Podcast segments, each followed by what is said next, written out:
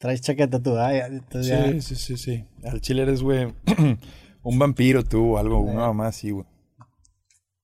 No hay pedo, güey, la neta, voy a, no voy a hacer énfasis, no, simplemente lo voy a poner cuando, cuando lo vea necesario, güey, exacto, cuando lo vea necesario me la voy a poner, güey. ¿Qué habido, gente? ¿Cómo están? Bienvenidos de regreso a su podcast creativo. Estoy muy feliz de estar aquí con un güey que es la segunda vez que viene. Adrián Marcelo, ¿cómo andas? ¿Qué ha habido, Roberto? Todo en orden, bendito Dios. No me puedo quejar. ¿Tú cómo, andas? ¿Todo en orden? Muy bien, güey, también. Qué bueno, qué bueno. Digo, en, en internet ya, ya sé que estás muy bien. Me refiero al plano personal, todo en orden. Sí, todo en el plano personal bien, en internet también, güey. Digo, desde tu capítulo, que la neta le fue bien cabrón que estábamos comentando ayer de qué puta. Como que siento que dejamos la vara muy alta para hacer el primer capítulo y como que a lo eh. mejor nos gastamos los mejores temas. Güey. La maldita expectativa. No, yo creo que fue un, le llamaría un intercambio de seguidores eh, y te lo agradezco. Qué chido que tocas ese tema con eso eh, me, me gusta empezar agradeciéndote porque un chorro de gente hasta la fecha, hasta de hecho ayer, o, sea, ayer todavía me escribe gente diciéndome que, que, no me conocía y que gracias a ti me conoció y que pues eh, le gusta mi contenido o algún cumplido y eso es, es bien valioso para mí, siempre lo he dicho. Eh, yo estoy en constante retroalimentación con, con, la audiencia y de hecho también con los comentarios que veo en tu en el podcast que tuvimos.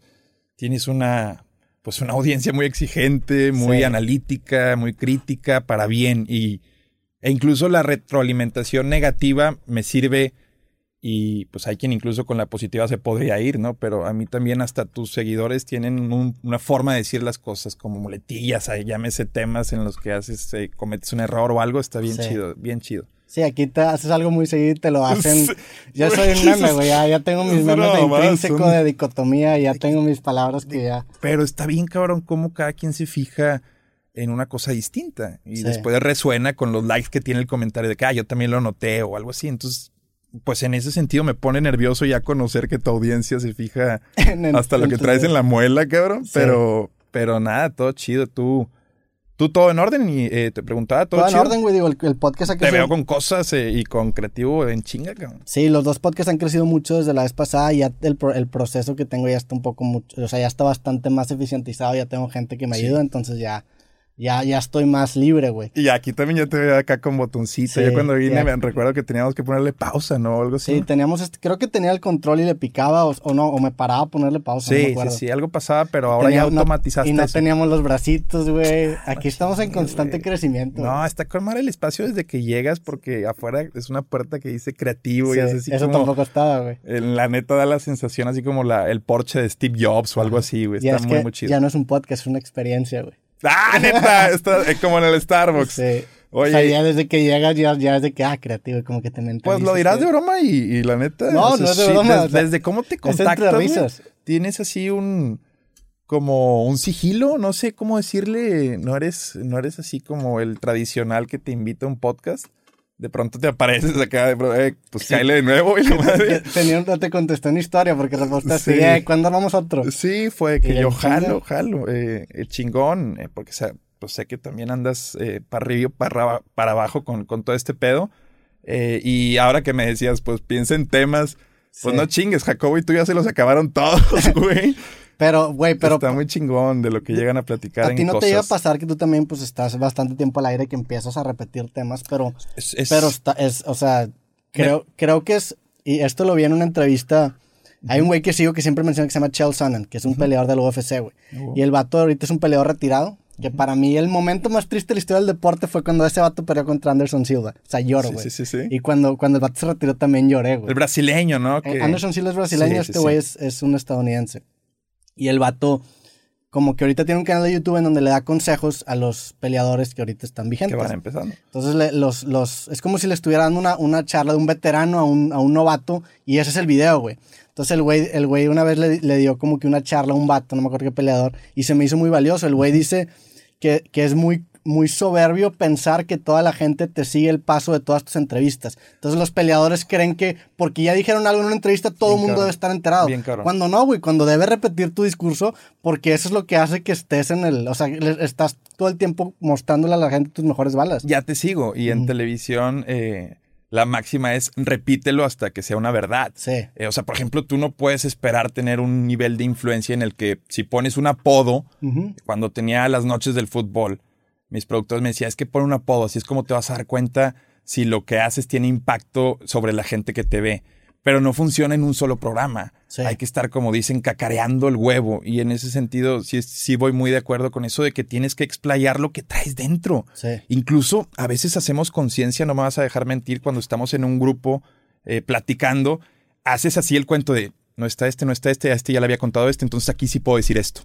O sea, está medio maquiavélico, pero yo sí lo hago, de que, ok, puedo decir este dato que tal vez me dijeron acá y no me voy a ver así. Está medio, eh, estás, así, así funcionan, creo yo, Sí. en ocasiones las relaciones sociales. Tú tienes que jugar tus mejores cartas de acuerdo al escenario en el que te estás desenvolviendo. Es mera opinión, pero eh, sí puedes eh, extraer cosas de acá para contarlas acá y Claro. viceversa. Y, y eso creo que funciona mucho. A fin de cuentas, lo platicamos el podcast pasado. O sea, dime 10 ideas originales tuyas. O sea, tienes que Sí, estar sí. diciendo en lo que crees y, y lo que traes. Y pues, qué tan variado va a ser de una plática a otra. Sí, y te tienes que volver, digo, la idea es como que te vuelves este personaje que como sienta tus, las bases de los temas que dominas y co- con, base a la respuesta de la otra persona ya empieza ahora sí a, a hacer una conversación. Es como el ajedrez, güey, el ajedrez parte de los openings que ya son Sí. estándar y luego ya el middle game es donde empieza a variar, güey. Aparte lo que obtienes cuando dices tú supuestamente la misma eh, información o el mismo dato, lo que obtienes de vuelta no es lo mismo, porque se lo estás diciendo a alguien más. Ajá. La resonancia cambia. Y, y creo que ahí es donde nos vamos formamos, formando o la personalidad o la vamos desmenuzando, diseccionando hasta en verdad conocernos bien cabrón. O sea, cuenta tanto lo que traes hasta que te preguntes si deberías traerlo. Sí. Yo, ese es un ejercicio que hago constantemente por lo mismo a lo que me dedico, que recibo mucha retroalimentación negativa de por qué eres así, no deberías ser así, es que cómo puedes llegar a decir eso. Y a veces sí me hago un examen de conciencia de decir, madres, güey, no estaré yo mal. O sea, Sí. y después, después me hago mis puñetos mentales y digo, no, es- eh, no hay pedo, güey, no estás haciendo ningún daño. Sí. Si tu objetivo es entretener. Sí, creo que también tienes que como que tener muy, muy en claro qué objetivo quieres. Sí, es- es- son las como los peligros también de, de dedicarse a eso y me imagino te puede, no que te suceda, pero eres susceptible a porque la retroalimentación que tienes es mucha o Sí. muy elevada. Me pasó ahorita antes de que, de que le cayeras, güey. Estaba checando mis menciones de, de las historias, güey. Y ayer subí un anuncio de mi libro creativo, que es un anuncio Con el que- código morrón. con el código morrón que te da, bueno, creo que ahorita ya no va a estar activo. O sea, cuando se sube este podcast y haz de cuenta que yo soy miembro de una página en donde tú subes una foto y te genera un render de tu producto. O sea, es un, imagínate que es un güey con un libro verde y yo subo la portada y aparece mi libro como si él lo tuviera. Ya, ya, ya, ya. Puede ser que Kevin Spacey. Bueno, él, él está medio. Ajá, puede, ser- puede ser Quien cualquier persona o una camiseta. Haz de cuenta que es una página donde está un güey y tú le puedes subir esa, camiseta. Total, ayer de, de publicidad subo este, la imagen de mi libro para hacer el, el anuncio, güey.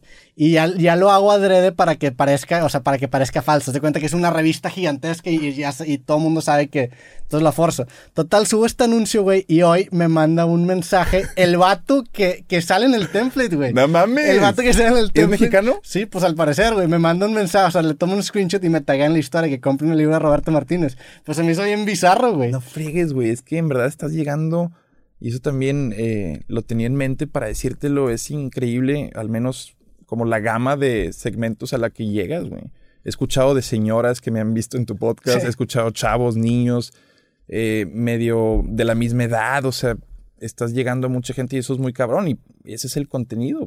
Es Sí. contenido puro, digamos. Y eh, digo, es, es- eso se da por, por, porque, por ejemplo, en Facebook es una audiencia completamente Sí, diferente sí, a sí. Instagram, que es completamente en YouTube. Y el Entonces- lenguaje es distinto. Entonces, por ejemplo, hay videos que se hacen muy virales en Facebook, en Instagram les va ojete, y hay unos que les va cabrón en YouTube, pero en Facebook no, porque está la diferencia de audiencia. Para lo que quería conectar relacionado a ti, güey, es que vi lo que has has estado haciendo con lo de Cristiano Ro- Rolando. Qué bueno que- que, que- que te echaste. Ibas a decir Ronaldo. Sí, Rolando. Cristiano Rolando. Cristiano Rolando, güey.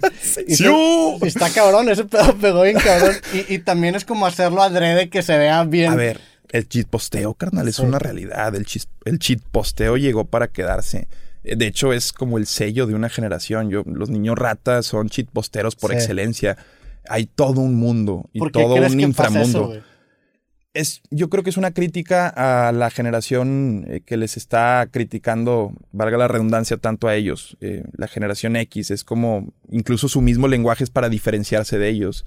O sea, los, los generación Z o los, eh, los nativos digitales no soportan a, los, a la gente grande, no soportan sus costumbres. Eh, y esto es dicho acá muy absolutista, pero es un punto de vista. Sí, es como una rebelión hacia eso. Eso, y yo creo que mucho de lo que ellos hacen viene como para molestar o como lo contrario de lo que se hace. O sea, entonces responde mucho a eso, a esa rebeldía o muy marcada etapa de latencia que, que tienen. Pero el posteo es como eso. Me regañabas en la escuela por hacerlo mal, por decirme que ah, mi, mi PowerPoint presentation estaba ojete, bueno, ahí te va, cabrón. Ahí te va mi.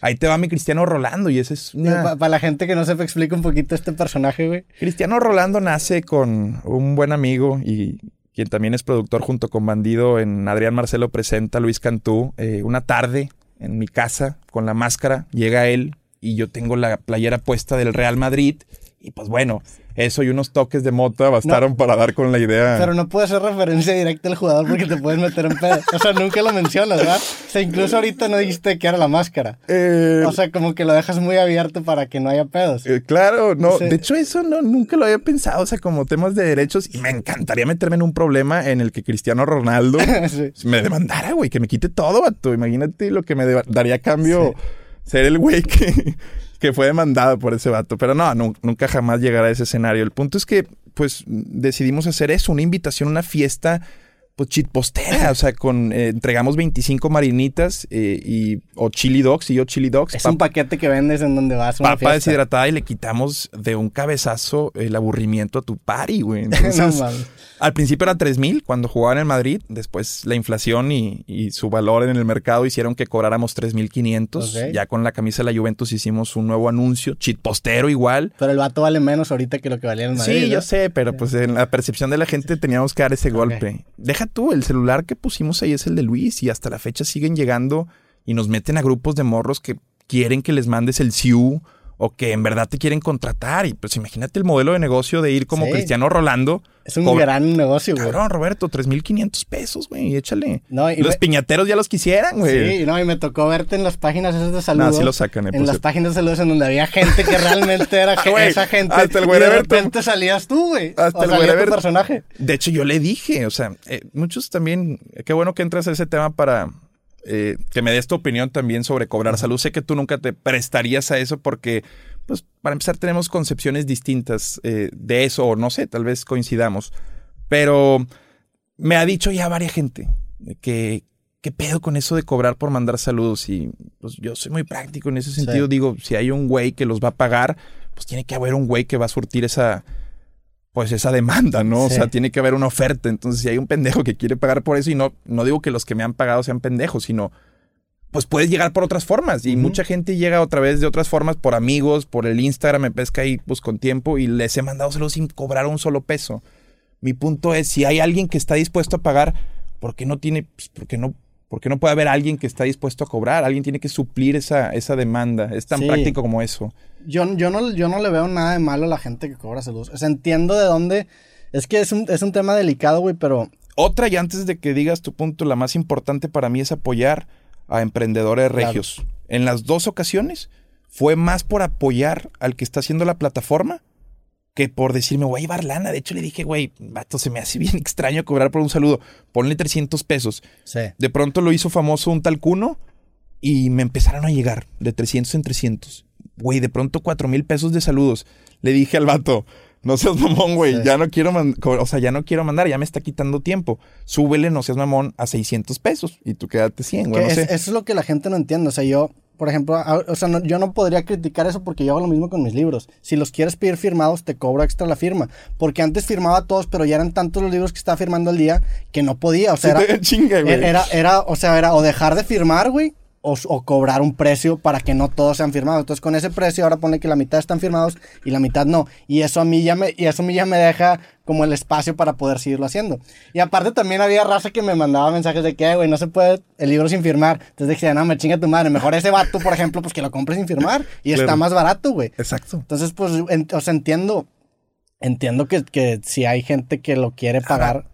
Y aparte, me ha, tocado amigos que, o sea, genuinamente un amigo grande, su hermano le compró un saludo de un jugador que él seguía de, la NFL de hace mucho tiempo. Y para el vato dijo, está con madre ese regalo, valió la pena los mil pesos o dos mil pesos que pagó. Mi carnal me compró de cumpleaños una bola firmada por Federer. Ajá. Y vato, la abrazo igual que como si me lo hubiera firmado porque pues es su firma, ¿sí? Y está evaluada, está certificada. Tal vez no es lo mismo, exagero, pero mi punto es eso. Veo que muchos critican o, como la borregada de que, ah, cobrar.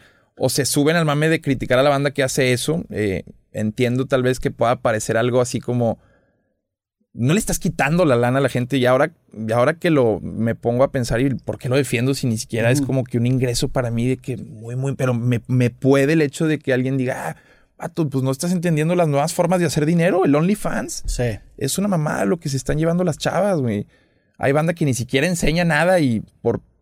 Veo, por ejemplo, que un Viner muy famoso, Riggs, ahora tiene un OnlyFans en el que habla de teorías de conspiración. Y le está llegando un chingo de lana, güey.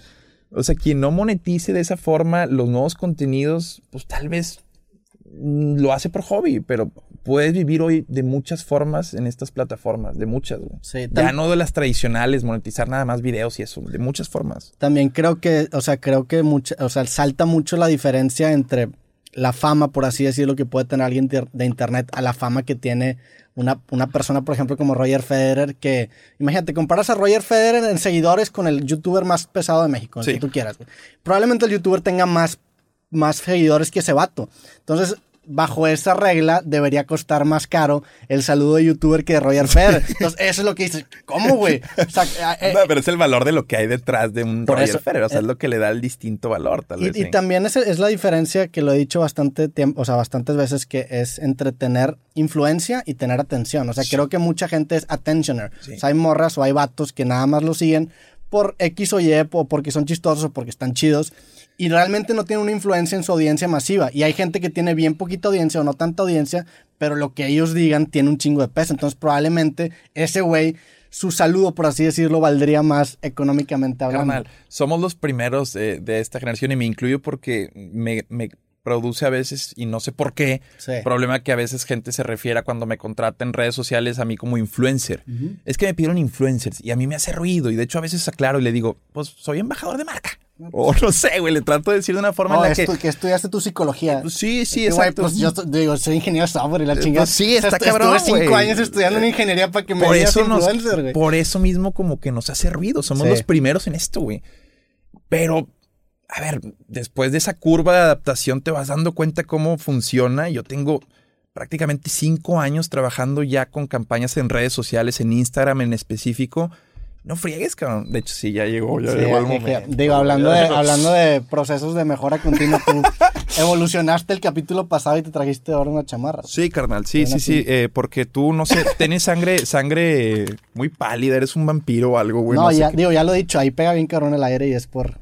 Es un tema estratégico de intimidación al invitado, güey. no ha habido más invitados. Oye, ¿alguna una duda antes de decir con lo que estabas que no me acuerdo, pero ¿alguien alguna vez sin quemar ha tirado un surre en ese baño así de que. No, acá hay una regla de que es que el pedo es que si, si vas ahí se apesta no todo mames, el lugar, exacto, güey. Ahorita que fui a hacer, a hacer pipí dije, ni de pedo alguien se ha aventado un cague aquí, va. Siempre, no, ni yo, güey. O sea, si vas a tener un invitado, no podría hacer ese pedo porque sí. Para los que no sepan, este es un cuarto de 3 por 3 por 3 probablemente. Y el baño está pegadito. El baño yo creo que mide 1 por 1, güey. Empieces con números, geniecito. No, no, a mí me pierdes ahí, güey. Pinches matemáticas, caro. Nunca se me dieron. ¿A ti se te dieron temprana edad las matemáticas? A mí siempre no, no se te dan las matemáticas.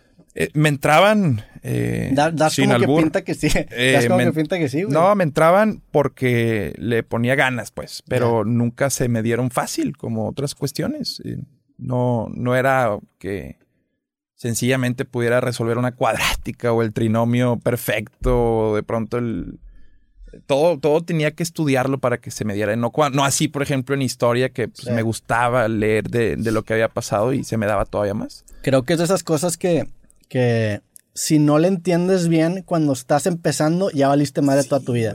Entonces, es como por ejemplo la programación. La programación, una vez que ya le entiendes a cómo funciona, ya se, ya se te abre todo el mundo. la Matrix. ajá, creo que las matemáticas es igual. Una vez que ya entiendes las bases, lo demás se te hace bien fácil. Porque si no entiendes las bases, como que... Que de pronto las, las matemáticas, y no sé si en específico la trigonometría, cuando encontrabas distintos caminos para llegar al mismo resultado. Tú mismo tenías como pequeñas sorpresas de Sí. morro en la primera de que, madres, güey. Momentos de eureka, Ya viste que sí, oh, te va. Y hasta le decías a la maestra y, y querías, yo me acuerdo, y esto sí es, es un recuerdo real, ir a corroborar con la maestra si lo que estaba haciendo, el atajo que estaba tomando, Estaba bien. estaba bien, o si, o si en verdad eso lo estaba mal, o estaba penado por la- eh, los eh, líderes de las matemáticas a nivel mundial o algo así.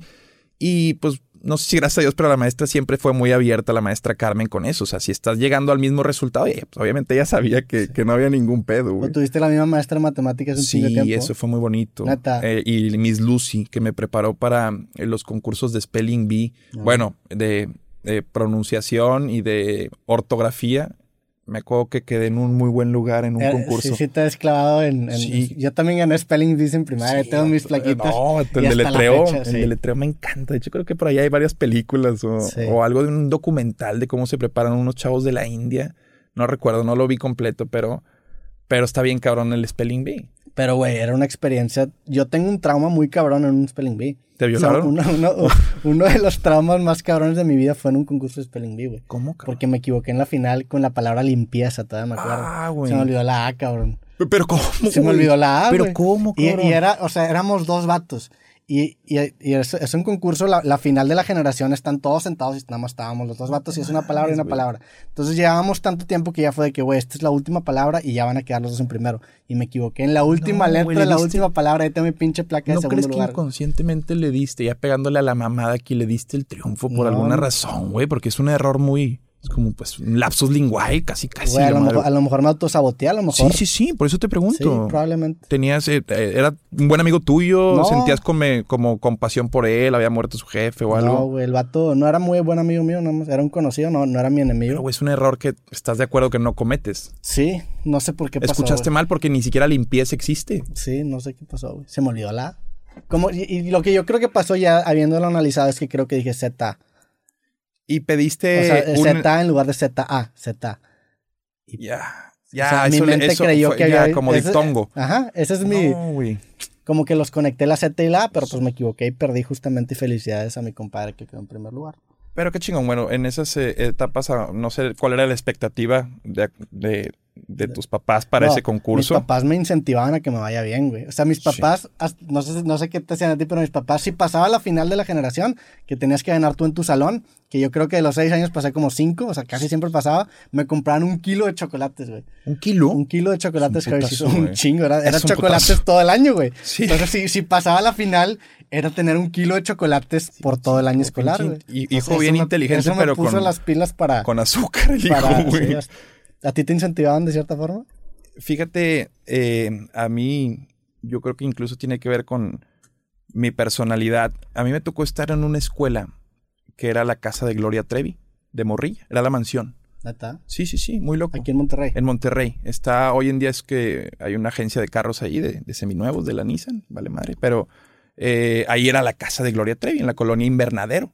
Era una mansión que tenía un invernadero. Esa escuela la crean padres de familia después de que en una escuela, el Liceo Monterrey, se va el director y pues el director era tan influyente, hablando de influencers, Sí. que muchos padres dijeron, te seguimos, vamos a hacer una escuela. Y nace el Instituto Lomas del Sur, una escuela que me atreveré a decir que tenía el sistema Montessori, porque yo recuerdo que cuando terminabas de hacer lo que te tocaba o lo que te encomendaba el profesor, te podías ir a jugar fútbol. Como tal, cabrón. De pronto eh, el profesor, el director se... De hecho, también el director, y es, era muy... Como un- utilizaban mano dura en esa escuela. O sea, yo recuerdo que me daba miedo pasar a secundaria ahí porque los maestros sí te podían dar un cerillazo.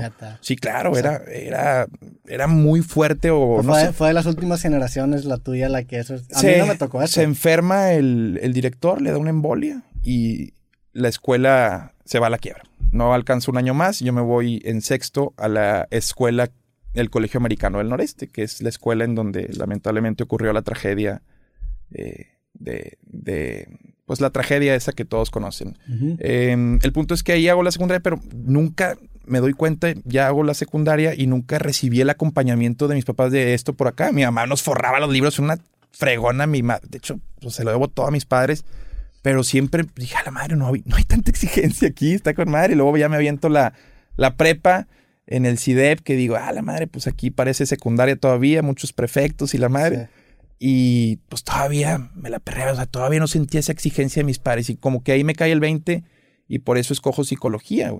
Como dije, me la puedo llevar sin que mis papás estén así como detrás de mí exigiéndome en lugar de que se la estén pelando por pagarme una universidad privada. Eh, la situación no estaba tan bien y eso también, la historia de mi papá está muy cabrona en ese sentido cuando me dicen acá de privilegio blanco y eso, en el sentido de privilegio de cuna, sobre todo, de que si naces eh, en la clase media te va a ir bien y si tienes acceso a muchas otras cosas, pero el ver cómo mi papá se quedó sin trabajo en muchas ocasiones o tenía que hipotecar la camioneta para pagar la prepa de mi hermano, muchas cosas de esas y pues me hacen ver así como que, pues, ¿dónde, dónde, dónde está la ayuda divina o dónde le abrieron las puertas por... Y mi papá es más, más prieto que el, que el ano de una monja, ¿eh? Ojo. Y, hay muchas cosas que yo no tolero del discurso ahorita de, pues, progresista, pero ese es otro tema. El punto es que nunca recibí esa, pues, esa... Ese incentivo. Ese incentivo de échale ganas. De hecho, justamente por el trabajo de mi papá, hasta que lo pierde y nos empieza a ir mal como en la familia, es que a mi papá le cae el 20 que tiene que pasar más tiempo con nosotros y poner más atención. Entonces se invierten los roles de mi mamá y mi papá, y mi papá empieza a ir a las juntas de la escuela, a que pues le digan que que soy un desmadre porque platico mucho, pero que muestro muchos rasgos de, que tengo eh, talento para algo. Y el punto es que así me la llevo y esa libertad es la que agradezco. Mi punto es ese, al que quiero llegar. O sea, yo no puedo decir que he batallado en la vida. La neta sería ser un cínico. O sea, mis papás han hecho todo para que yo sea exitoso en la vida. O sea, me acompañaron de amor de morrillo, vi el sacrificio que hicieron para educarnos a mí y a mis tres hermanos Veo que nos dieron lo mejor que pudieron en educación. Todos mis hermanos y yo tenemos posgrado. Y le prometimos eso a mis papás cuando empezamos la carrera, que íbamos a tener una maestría también. Los tres, los cuatro la cumplimos. Y eso. ¿De qué es tu maestría? Mi maestría es en negocios internacionales. Es un MBA en la UR, en la nueva UR. Em, eh, muy, muy chido. Me acuerdo que me gustó mucho que tenían el método del caso de Harvard. Tú tenías que pagar un material extra eh, para que te dieran casos así bien, bien interesantes en materias como negociación y solución de conflictos o desarrollo de nuevos productos o unas materias muy chidas de mercadotecnia en donde te enseñan el canvas y todos estos, pues fortalecer todo lo que traía en psicología laboral, ¿no? El FODA, organizacional, desarrollo, toda esa cuestión de empowerment. Los profesores te, pues complementé muy bien lo que, lo que en la carrera había aprendido, sobre todo me fui más por materias de mercadotecnia. Pero pues no, no, nunca mis padres me dijeron vete por ahí o tienes que hacer esto porque te vas a quedar sin lana y no hay campo de trabajo. Nunca me viciaron con expectativas de eso y esa libertad. Pero también, o sea, siento que eso te funcionó porque tú eres de, cierta forma. A lo mejor hay ciertas personas que el, el, estar limitados les hubiera funcionado más que darles completa libertad, ¿no? También tiene que ver mucho con qué tipo de persona eres para mí es muy cabrón porque si un día tengo hijos, o sea, no sé, estoy en la encrucijada de si llevarlos por donde yo creo que es correcto o en verdad hacer lo que mis papás hicieron conmigo. O sea, no estoy diciendo para nada lejos de ser malos padres. Mi punto aquí es que en verdad nunca, o sea, haz lo que quieras. O sea, en verdad eh, solo se dedicaron a darme amor. Mi mamá hasta la fecha me sigue picando frutita. En la mañana me la deja en el refri. Yo sigo viviendo en casa de mis papás. Tengo ya varios tiempo eh, pues pagando los 15 años que debo de un departamento. Me pude haber ido hace rato, pero no, pues no tengo ninguna ¿estás prisa. pagando un departamento? Sí, sí. ¿Y no vives en el departamento? No, lo estoy remodelando, lo estoy dejando, lo voy a automatizar con mi mismo negocio. Sí, eh, sí me contaste la vez pasada que tenías. Soy la domo para que si alguien tiene algún requisito en su casa de automatizar, iluminación, seguridad, incluso para cuestiones de, de confort, de persianas, alberca, lo que quieran automatizar en su casa, hacerla inteligente, búsquenos. Así se llama la cuenta, soy la Domo. Oye, y también tienes el otro negocio que me comentaste la vez pasada, el de, el de Necte. Necte.mx es el sitio. Es el sitio que he visto que... también tienes el de la pizza, que es la pizza de Junco. La pizza de Junco, son mis tres bebés. La pizza de Junco, Necte y Soy la Domo. por ejemplo, específicamente en el negocio de Necte, no sé qué tanto quieras meter, ¿cómo lidias con ese área gris que hay ahorita en ese negocio con... De entrada, eh, me desligo fácilmente al afirmar que, mejor dicho, afirmar, aclarar que no vendemos ningún producto ilegal.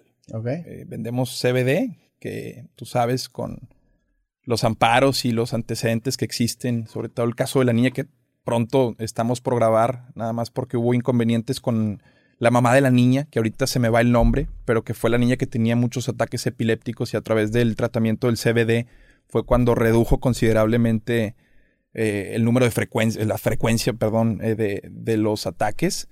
Y, y, sobre todo muchos estudios ya que giran alrededor del CBD. Tenemos contenido en nuestra página. O sea, no es nada más un sitio, un smoke shop, ojo. Sí. Es una comunidad en la que se fomenta el consumo responsable, en la que se sabe que se está vendiendo y por ende o indirectamente se está promoviendo, se podría estar promoviendo el consumo de sustancias.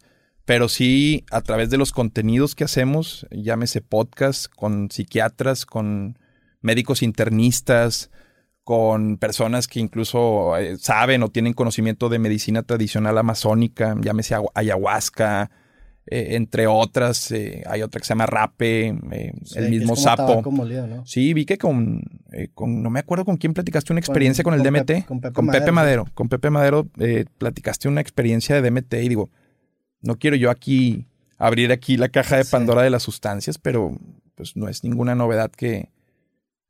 Pues Digo, que desde los 70 hay estudios que... Sí, que los, lo, los, que la, las microdosis de hongos se están volviendo porque parece ser que no se encuentra pues ninguna cura real a la depresión y sí. están a través de la disociación de la sustancia que tienen los hongos y, y, que se busca emular con el LSD, pues están buscando a través de esa disociación el conocer también otros eh, planos de tu mente o otras instancias psíquicas. E incluso también hay quienes dicen, y esto me lo dice mucho mi socio Eric, a quien le mando un fuerte abrazo, que los hongos son buenos por el simple hecho de que puedes pasar un estado de si le quieren llamar así, loquera y al menos aprecias lo que alguien más podría estar pasando si estuviera disocia disociado completamente.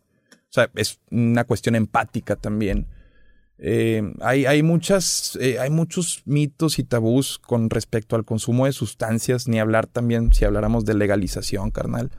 Pero bueno, en Necte lo que ofrecemos es eso, es toda la parafernalia para el consumo sí. de sustancias, no solo la, la, planta, vendemos hasta escondites para los que consumen cocaína, eh, vendemos cucharitas. ¿Venden escondites para los que consumen cocaína? Sí, pues llámese así un cerillito de esos o de carro, los, perdón, yeah. los encendedores de carro que los puedes, sí, o balitas, sí. cucharitas, espejos para darse líneas. Eh, no vendemos ninguna sustancia sí. que sea ilegal. Pero, por ejemplo, en ese tema tienes... CBD, ojo, el CBD lo vendemos, es nuestro mejor Perdón que te interrumpa, sí, sí. mi buen Roberto. Puede es ser nuestro el blog si quieres, dónde pueden comprar CBD para la gente. Necte.mx, nuestro propio producto, extracto de California. Nosotros lo, le hacemos la fórmula aquí porque tiene que rebajarse con aceite de coco y otras que no, pues no puedo mencionar porque es nuestra fórmula. Se llama Drops by okay. Necte para que lo chequen y, y, lo piden ahí mismo. Lo enviamos a toda la República y los miércoles de 4.20 tenemos eh, hasta el 30% de descuento. Es más, quien compre Drops cuando salga este podcast me dices. Sí. Quien compre drops, que diga que lo escuchó aquí y se va a enojar mi socio. Ok. Pero la neta es un buen espacio y tu gente ¿Sí? es a toda madre. Le damos, Necte.mx. le damos un 40% de descuento. Ah, huevo. Se va a cagar mi socio. No te cagues, Jonah, ni Eric, pero va, 40% de descuento. Ah. Y, y en, en, ese, en ese pedo, o sea, ¿venden, venden los aparatos para el consumo de las drogas, no, no venden las sustancias en sí. No, nada más. La sustancia única que vendemos gomitas de CBD y CBD recomendable en distintas eh, versiones, sí. mililitros. Pero ahorita siento que estamos en un, en un punto bien interesante porque pues ya es como, o sea, ya, ya todo el mercado y todas las empresas están alineando para que se dé la legalización y como que ya se está formando la infraestructura que va a sustentar esa inminente legalización. Y tan, pero si hay, o sea, si hay marcas, por ejemplo, que venden explícitamente marihuana. Está, hay un boom, Roberto. Pero, pero a mí se me digo, no lo estoy satanizando, yo al revés, yo creo, yo creo que se debería legalizar. Nada más se me hace interesante. Entiendo. O sea, el, yo no, no, creo que se debería legalizar. No que se debería? Ya que te está acercando, yo creo que a los consumidores, y esto está muy mal que lo diga, okay. obviamente si estuviera en mis manos, sí. votaría que sí. Y si estuviera en mis manos, yo nunca detendría que se legalice. Pero a los consumidores asiduos que somos consumidores y, ojo, aquí yo no estoy orgulloso. Yo simplemente estoy hablando de... Tú fumas diario, ¿no? Yo fumo diario. Yo fumo diario, por eso el CBD pues es como... Eh, nosotros tenemos receptores naturales de CBD y de THC. El CBD como tratamiento es maravilloso. De hecho, está comprobado que reduce la inflamación. Eh, ahora que tú sabes, el COVID es lo que hace, no es una cuestión ni siquiera, bueno, acá ya entraría sí. en terrenos que no me competen, pero pues he escuchado que es una cuestión de inflamación más que de los alveolos pulmonares, más que de, eh, de que batallas para respirar, batallas por eso mismo, porque se inflaman. Y alguien seguramente de tu audiencia que es muy pues muy letrada me, va, me va a corregir. Pero pues es parte de ese Es parte de, me encanta por eso el podcast, cabrón. No, no hay, no tienes que ir preparado eh, en el corto plazo hacia atrás. Eh, bueno, el punto es que eh, yo sí fumo diario y ojo, y esto lo aprendí mucho de, de la psiquiatra Cintia. Cintia Jiménez, le mando un fuerte abrazo, grabamos un podcast con ella en Necte y, la definición de adicción creo que es muy interesante viniendo de alguien que está en, en la práctica real. Ella es psiquiatra con especialidad o subespecialidad en adolescentes y en infantiles. ¿Por qué? Porque atacar una adicción ahí sí le puede cambiar la vida a la persona. Si tú atacas una adicción cuando ya está en una etapa adulta o incluso en ya muy avanzada, pues tal vez sí lo logres hacer abstemio, pero ya se brincó una etapa que fue fundamental para su desarrollo. O sea, ya se consolidó la adicción, dices tú. Eh, no solo la personalidad, cabrón. Si tú le quitas una adicción a alguien que nace incluso con una adicción, no, no te lo de un bebé, no se la vas a quitar, pero imagínate que por el mismo, eh, la misma dinámica de familiar y la zona conflictiva en la que se va a desarrollar su vida, pues sea a temprana edad muy fácil, propenso a que consuma sustancias. O sea, hay muchos factores de riesgo y, genéticos ahí. Sí. Eh, hasta en ocasiones hereditarios. El punto es que ella eh, habla de la importancia de atacarlas y por eso mismo se especializó en adolescentes y, eh, y niños. Y, el punto es eh, lo que define ella como adicción y ella me corregirá si, es, si lo estoy parafraseando mal, pero habla de un, una necesidad de consumo crónica y ahí em, empieza el primer factor, crónica. Por eso mismo el que es alcohólico no puede volver a tomar porque es crónico vuelves a recaer de cierta forma y empieza otra vez esta compulsividad. Eh, y algo bien importante es que a conciencia de que te hace mal, decides seguir haciéndolo. Por compulsión o por ansiedad o por deseo de hacerlo. Tiene que ver con el sistema de recompensas del cerebro, que eso también está hecho, es como una cuestión pavloviana del experimento de salivación y cómo nosotros nos vamos haciendo programas en los que se liberan eh, el, compulsivo cuando come y libera serotonina o dopamina o estas hormonas de felicidad o de recompensa que están asociadas con adicciones también. Entonces, cuando tú te saltas lo que tienes que hacer para consumir una sustancia, ahí hablamos de una adicción. Si yo consumo diario marihuana, pero yo sigo haciendo mis tareas, sigo cumpliendo mis metas, me estoy haciendo una chingonada en tenis, y ojo, esto sí lo digo para justificarme, porque he encontrado que mucha gente para desacreditarme dice que soy marihuano. Cuando yo digo, güey, o sea, dime si está bien, tal vez puedo estar más lento, puedo ser disperso, puedo llegar tarde, critícame eso, pero, pero, pero, le, das una, le das una cortina de, güey, te está yendo mal en la vida porque fumas marihuana. Pero estás de acuerdo que puedes tener una adicción y que te siga yendo bien en la vida. Sí, puedes tener una adicción y que te siga yendo bien en la vida, pero tarde o temprano eres una bomba de tiempo. Sí, sí, creo eh, eso. Eres una bomba de tiempo. Obviamente no te diría lo mismo con la cocaína, eh, cuyo uso recreativo suelo recurrir a él solo en momentos recreativos. Eh, sé, sé, que no, estoy aquí justificando ni invitando a nadie al consumo de sustancias, pero hay muchísimos factores que son inevitables y que orillan a muchos adolescentes al consumo. O sea, no porque yo lo diga o lo deje de decir, esto va, va, a disminuirse. Sé que tengo un impacto sobre muchos adolescentes. Yo más que decirles no lo hagan, no háganlo, es si lo van a hacer, háganlo responsablemente. No, y hay un consumo responsable de sustancias. O sea, algo que estoy seguro que desde antes de que me contaras estaba seguro que tú tenías, que tienes el fondo para justificar el por qué estás haciendo las cosas. o sea, eh, tienes, tienes, tienes siempre como que una justificación que respalda tu accionar, que es algo que yo respeto mucho, güey. Eh, el, darle estructura a, las cuestiones es lo que también en tu mente te ayuda. Porque eres una persona reflexiva, o sea, sé que te pones a pensar mucho y me lo comentabas ahorita, que en, en, yo consumo por qué eres quien eres y si estás bien, o sea, te creo que tienes como que ese proceso de autocrítica, por así decirlo. Yo consumo sustancias desde que tengo 20 años, no es, insisto y siempre hago el énfasis en que no estoy orgulloso de ello. Sin embargo, creo que mucha gente, y qué bueno que lo tienen, le tienen miedo a conocerse realmente. Y quienes usan sustancias en ocasiones las utilizan porque es una vía como para conocer otros estados está mal lo que estoy diciendo, ojo. Eh. Pero no, no, no, está mal. Eh, está mal porque pues yo sé que no, yo sé quién te consume. Alguien puede tomar esto como una invitación a hacerlo. Pero no, yo no estoy de acuerdo con eso porque eso, por ejemplo, el podcast creo que lo, lo, chingón de esto es que está, es, una laguna ética. No, no, esto no es mal, güey. Pero, aparte, hay algo que me hace ruido al decirlo. Sí, pero, no, no, le estás. Creo que la diferencia, por ejemplo, del podcast a un video hablado directo a la cámara que ya hacía antes, es que en, en, un video hablado directo a la cámara estás como siendo. Estás hablando retóricamente, estás intentando convencer a la persona. Y no hay contexto. Y aquí estamos, al, aquí estamos en, un, en un ejercicio dialéctico. Aquí simplemente estamos platicando posturas. Yo, por ejemplo, en el podcast, cosas muchas veces defiendo cosas que realmente no creo. Nada más que me gusta tener esa contra parte de opinión. Polarización.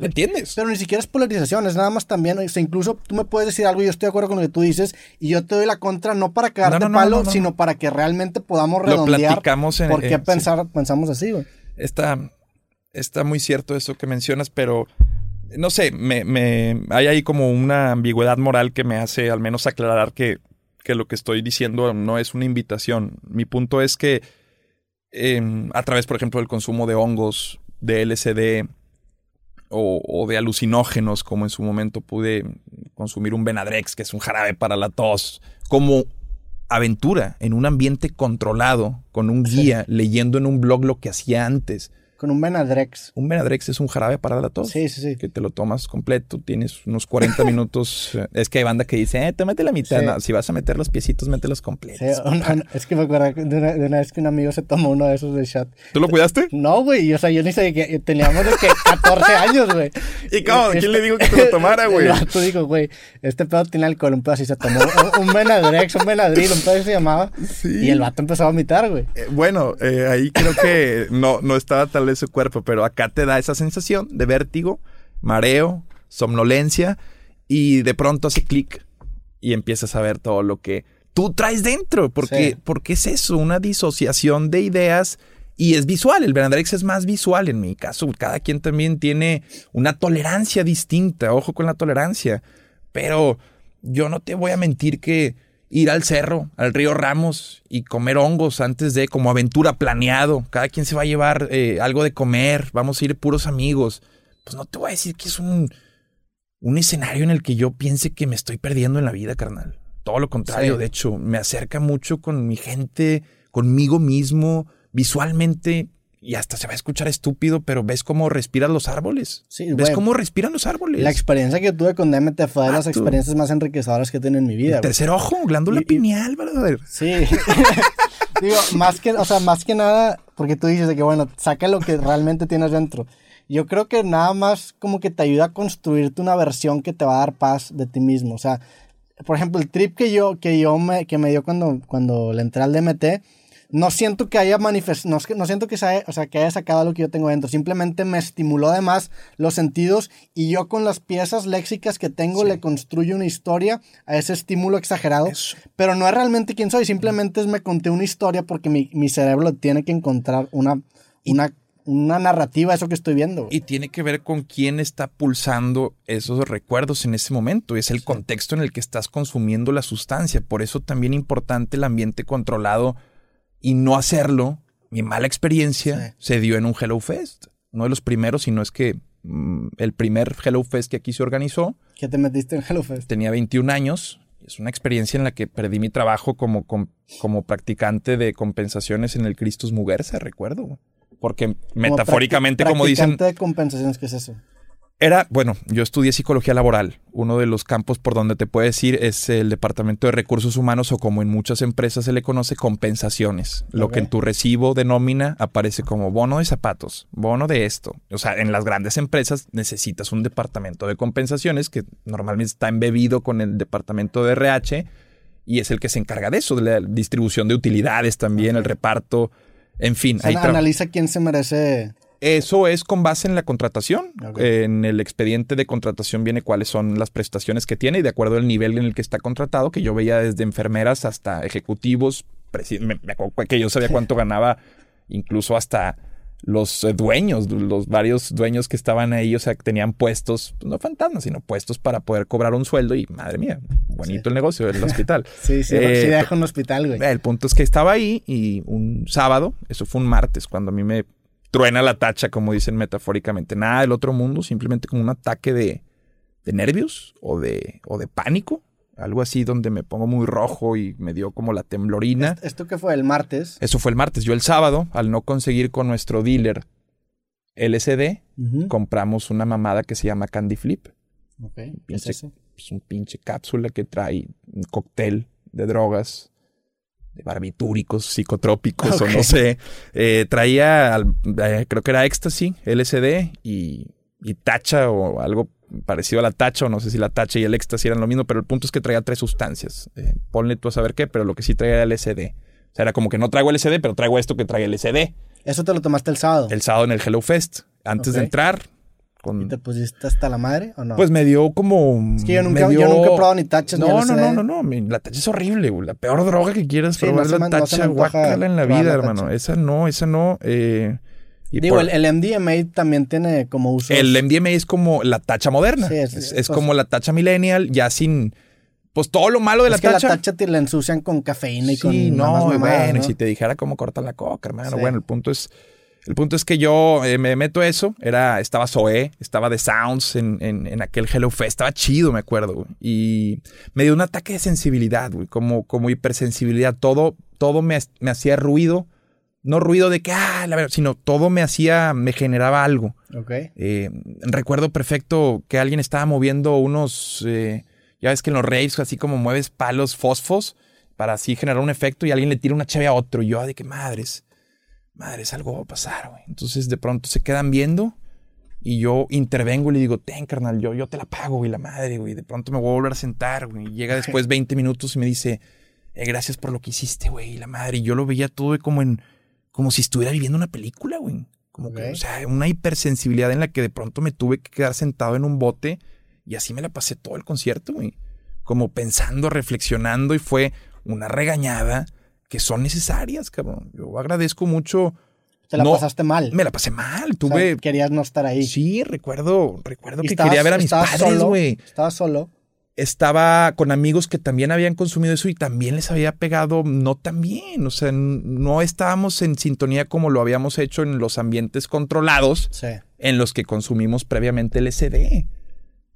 Que eran ambientes en los que no había otros pinches 50 mil cabrones en un concierto. Sí, güey, yo esa vez del DMT, el único requisito era que no hubiera gente que no conociera. Eso, güey, clave, cabrón. Porque, o sea, o sea, me sorprende de ti porque, bueno, a la vez no, pero tú eres una 21 persona. años. Pero también tú eres una persona que es más extrovertida, le gusta convivir con gente, entrevista raza, como que tienes. Era 21, era una etapa de mi vida en la que todavía no estaba. Pero incluso esas experiencias creo que no está sano vivirlas. No, no, no. en un ambiente como un festival, güey. No, no, para nada. Y, desde ahí a la fecha dejé todo lo que son sustancias de así eh, alucinógenas y LSD Salvo los hongos, que eh, la neta no lo hago muy seguido, pero cuando alguien saca ahí unos deshidratados, la envidia del pene, la disolución del ego, pues sí se arma eh, de vez en cuando. Sí está chido el plan. Si no, no.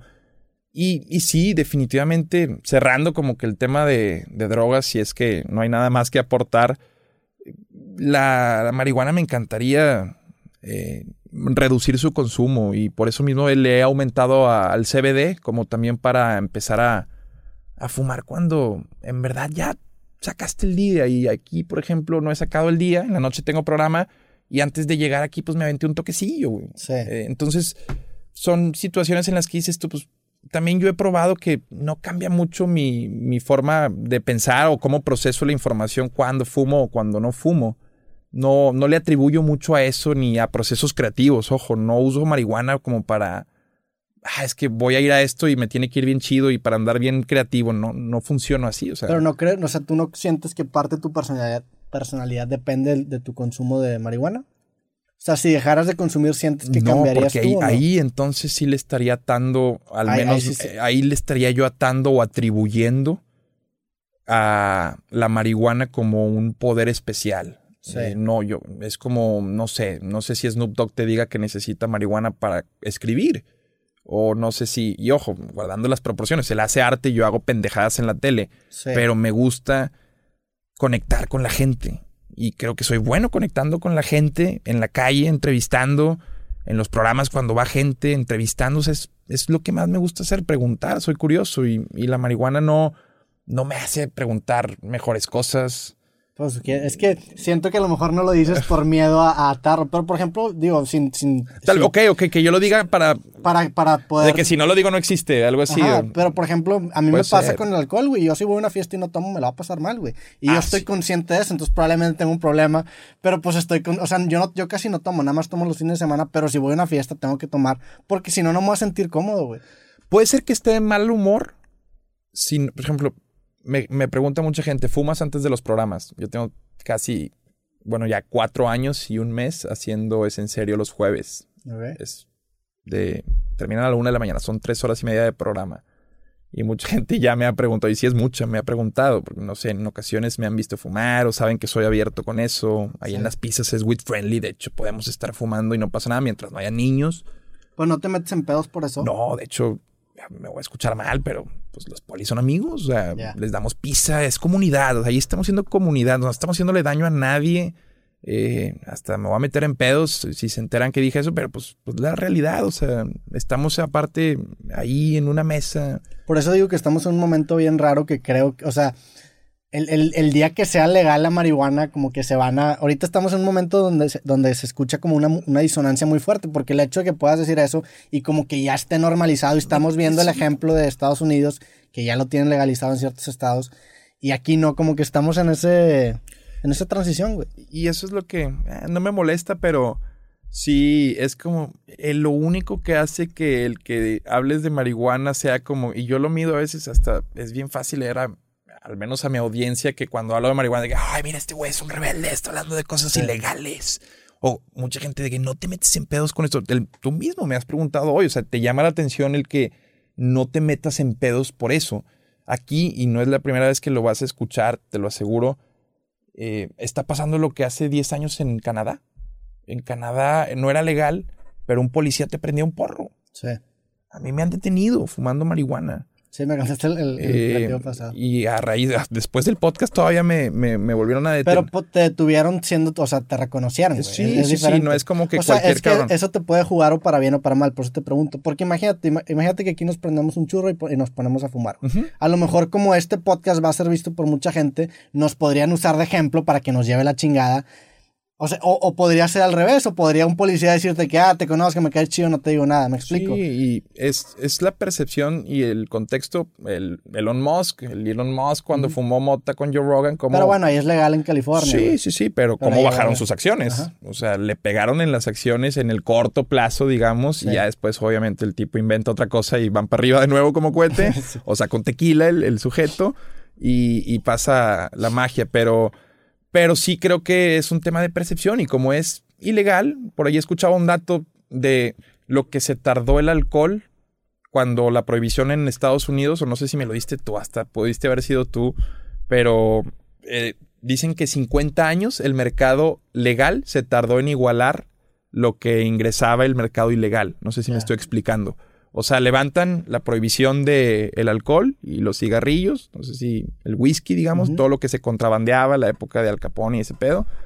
Y todavía se tardó 50 años el mercado legal, que ya pues, la regulación, en igualar lo que el mercado ilegal seguía moviendo. Es que el, el, mercado ilegal ya tiene ese callo de saber cómo, o sea, por ejemplo, el iPhone, ¿te acuerdas que antes lo podías jailbreakear? ¿Te acuerdas de eso? Eh, sí, sí, sí, sí, sí, había, había, una aplicación que se llamaba algo Siri, algo Craquear, como Ajá las, o sea, las innovaciones de software del iPhone las sacaban del mercado de aplicaciones ilegales que salían del jailbreak. Entonces el mercado ilegal tiene como que esa necesidad de, innovar, güey. Entonces pues estás compitiendo con raza que lleva ya un chingo de tiempo en el... Eh, lo ves en casos como el FBI, eh, atrápame si puedes, casi casi al final le dicen más que meterte a la cárcel, güey, vente a jalar con nosotros, güey. Y eso... Fíjate. en, tecnología hacen concursos las grandes empresas de software donde contratan ingenieros para encontrar vulnerabilidades en las aplicaciones y les pagan 50 mil dólares. Se llama White Hat Hacking. Sí, no Son hackers buenos. Y, pues es que cuando le quitas las reglas al juego, ahí haces que muchos... Después ya tienes que encuadrar, no se trata de que después no haya una estructura, pero le quitas las reglas de que, a ver, hazlo. O sea, en verdad, si yo no te vigilo y tú quieres, por ejemplo, el Roku, es increíble, muchos se emocionaron con Disney Plus los que consumimos piratería, carnal, tenemos de Mandalorian hace tres meses y perdón, digo, otra vez vuelvo a caer en estas ambigüedades morales. Pero, Pero pues, pues hay todos, quienes están todos casados. dentro de- todos tenemos esas Nadie- contradicciones. ¿Quién puede señalar? el, pro- Insisto. ajá, el problema es que ¿Quién no bajó una rola del Napster, chinga?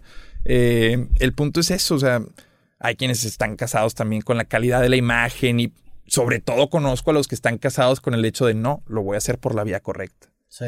Yo, güey, pues si lo que quieres es ver Avengers de nuevo, cabrón, ya ponle en el Pues, rojo, güey, lo, que, lo que quieres realmente es sentirte feliz, güey. Y si te hace sentirte feliz Eso. el hecho de hacer lo correcto, pues Eso. date, güey. O sea, realmente es. Eso es lo bonito de Hace, la hace, vida, tal hace vez, poquito, hace poquito vi una entrevista de Conor McGregor, ayer, güey, con una, una empresa que se llama Party Match, que creo que es un parche para la cruda. No estoy seguro si ese pedo, Ujú. pero lo entrevista un CEO ruso, güey. Y ese vato se me hace bien interesante porque el güey maneja mucho el tema de diálogo interno y diálogo externo. Ujú. Entonces el güey le pregunta, ¿cuál es tu propósito de la vida? Y el vato dice, paz interna, güey. Y, güey, me hizo tanto sentido y fue que, verga, la neta, te lo voy a aquí, robar, güey. carnal. O sea, todo lo que haces es para Sí, sentirme cabrón. feliz. Entonces, si para mí sentirme feliz es no consumir piratería, güey, date. Estás, das al chile, dale, güey. Pero, pero visto como un trayecto A, me, me acaba de hacer así un clic y en el podcast cuando algo me hace clic lo aviento, Ujú. lo escupo. Vi- estaba viendo el documental de Vilas para rebotar lo que dices y él decía de que no sé si tenga que ver con la felicidad, pero el documental está chido y una frase de él es que yo nunca me vi exitoso. Eh, la neta, yo estaba en chinga Sí. llegando, o sea, haciendo lo que hoy veo de fuera o veo ya de que termine y digo, no mames, me pasé de lanza, güey. Sí. O sea, ya hasta que terminé fue donde dije, no friegues, volteo a ver todo lo que para mí fue una chinga y no necesariamente fue felicidad. Y ya digo, ok, sí soy feliz con eso que logré, cabrón. Ahí estás canalizando el bias o la falacia del historiador que tiene el ser humano de construirle una narrativa de, de una historia lo que viviste en el pasado y a lo mejor esa historia te Sí. brinda felicidad. O sea, realmente no te das cuenta que lo que estabas, o sea, lo que estás haciendo no te da felicidad, pero el haberlo hecho y el haber visto ese caminito te hace sentir bien conmigo, contigo mismo porque llegaste a eso, güey. Es que es un diagrama de flujo constante la vida. Es, Ujú. a ver, yo si no hubiera venido aquí hoy, ¿a dónde hubiera ido y qué hubiera hecho? Sí. ¿Cómo hubiera impactado eso en mi vida? Y esas pequeñas decisiones diarias son las que... Pero madre mía, güey. Eso, eso, eso, o sea, se me hace muy cierto eso. O sea, sí, yo sí vivo bajo la idea de que cuando disfrutas lo que haces, el proceso se transforma en la recompensa. O sea, si tú quieres ser un escritor, güey, el hecho de estar escribiendo, aunque todavía no tengas una recompensa, estás gastando tu vida en eso que tú escogiste hacer, güey. Sí, Entonces, claro. si, si te sales de esa rueda de hámster, a lo mejor te pones a analizar y dices, no mames, no voy a ir a ningún lado. Pero pues ya el hecho de estarlo haciendo, güey. Ay, güey, eso me lleva bien cabrón, ahora que dices el haciendo, al do it yourself. Que, si me permites, voy a soltar una mamada. Y sé que trabajas en una agencia, pero creo que el modelo de negocio de las agencias de mercadotecnia está destinado a morir Estoy de acuerdo contigo. bien cabrón y en gran parte no solo por el do it yourself, sino por una tendencia que detecto bien cabrón de lo voraces que pueden llegar a ser. Sí. Siento que los dueños de las agencias se trazan una cifra y dicen, de ahí yo no me voy a salir. Y todo lo demás les vale madre, güey. ¿Cifra en qué sentido, güey? No sé, ellos, por ejemplo, cobran algo y, y tú tal vez y yo podemos estar familiarizados con, con los tipos de trabajos en los que las marcas necesitan amplificar sus promociones o comunicar una promoción, buen fin, llámese Navidad, lo que sea. Y ese intermediario que está haciendo la agencia creo que es, es donde siento que esa cifra que están trazando para, pues yo después, ya traen la cifra que te van a pasar a ti, pero yo quiero esto, yo quiero llevarme esto. Y no hay como esa flexibilidad que sí termina viendo por parte de quien comunica y hace la chamba Claro, güey. y no del broker. No, yo, yo Y dices tú, güey, no mames, no, no jalo, no jalo. Y sobre todo ves que muchas agencias dicen, es que perdí a mi, mi bebote. ¿Y bebotes quiénes son? Pues HB, Tigres, FEMSA, Cemex, o sea, las grandes marcas que te dan una pauta de medio millón de pesos al, al- al- al mes Sí. y que te dan la infraestructura y te pagan los fijos de, de la agencia. Y muchos escuché en esta pandemia que es que se me fue mi bebote. Se me fue mi bebote. Y yo, vato, si algo no está tan bien si dependes bien cabrón de un solo cliente, güey. Sí, sí te sigo cabrón, pero también creo que, digo, yo estoy con el modelo de do it yourself, no mames, o sea, estamos, o sea, yo soy, Pero sobre todo en el área de merca, ojo, Sí. hay muchas ocupaciones Pero- que sí van a ir mutando por el do it yourself, pero sobre todo, pero creo que es bilateral, o sea, porque Sí. también a veces el- la- esa rigidez se da, del, por ejemplo, cuando trabajas tú con un HB o con una empresa muy grande, también es una rigidez de su parte, porque como tiene una, una, un departamento de marketing, te- y me ha tocado trabajar, porque yo tengo una agencia de contenido, güey, y Sí. fui director creativo un año y medio, güey. Trabajé ahí en, en la- y me tocó toparme con esa rigidez e intentar proponer ideas frescas, porque de nuestro lado, pues yo era el director que te yo tenía literalmente toda la libertad de hacer lo que sea, pero te, toca, te topas con una estructura muy rígida que ya tiene unas métricas críticas que tienen que explotar y tienen que justificar cómo Sí, es todo lo le meten ratio como o sea, para medir, o sea, hasta lo que no es medible lo miden las agencias y pues estás hablando a veces de una cuestión subjetiva, ya no tanto porque pues puedes medir impactos eh, en tiempo real, a lo que voy es que cuando se empiece a dar la cuenta lo que las empresas internamente pueden lograr con las competencias, si eso también viene desde el perfil de contratación o la estrategia que vas a llevar en recursos humanos. Pero creo que mucho de las pautas tan agresivas que las, que las grandes marcas eh, gastan en mercadotecnia pueden reducirlas con el do it yourself. Claro, güey. Bien cabrón. Y, y, deja tú, hay muchos güeyes que están freelanceando, que están empezando a ofrecer muy buenos. O sea, siento que la agencia como tal van a ser pequeños entes como em, apuntaladores de las empresas, o sea, como que yo te, te, entrego la chinga, pues, o te curo contenido, lo que tú necesites, o te mantengo así pulido, pues, tu, tu imagen corporativa, no sé, pero también inevitable el sesgo cognitivo de quienes trabajan para las agencias, entonces tal vez lo digo desde la molestia, pero he notado también como malas prácticas sí. y, vicios muy recurrentes eh, y no sé, no sé, eh, a veces pautas que dices tú, en verdad no, hay objetivos, hay quienes quieren venta, hay quien, quienes quieren branding, hay quienes quieren posicionamiento, bla, bla, bla, pero nada, hablando del do it yourself me lo pensaba, chico. No, estoy 100% de acuerdo que ese creo que creo que las agencias de marketing sirven para justificar que, las, que los departamentos de marketing de las empresas tengan un salario. O sea, es como, es algo bien transaccional. El presupuesto, el famoso presupuesto. Y, como mucha gente cobra de comisión, es, un pedo, güey. Y luego llega el fin de mes, de, espérame a fin de mes que ya se me va a liberar el presupuesto. O sea, y empiezan a jugar con esas cosas. y luego deja tú las, las formas que tienen, porque ellos no cobran siempre a 90, 120 días, pero sí te pagan a esos días. Entonces ahí eh, son ahí cuestiones también de adaptación a la industria. No sé, no sé qué tanto estás metido tú con, por ejemplo, con Necto, con la pizza Jun, con el tema de Facebook Ads, o el tema.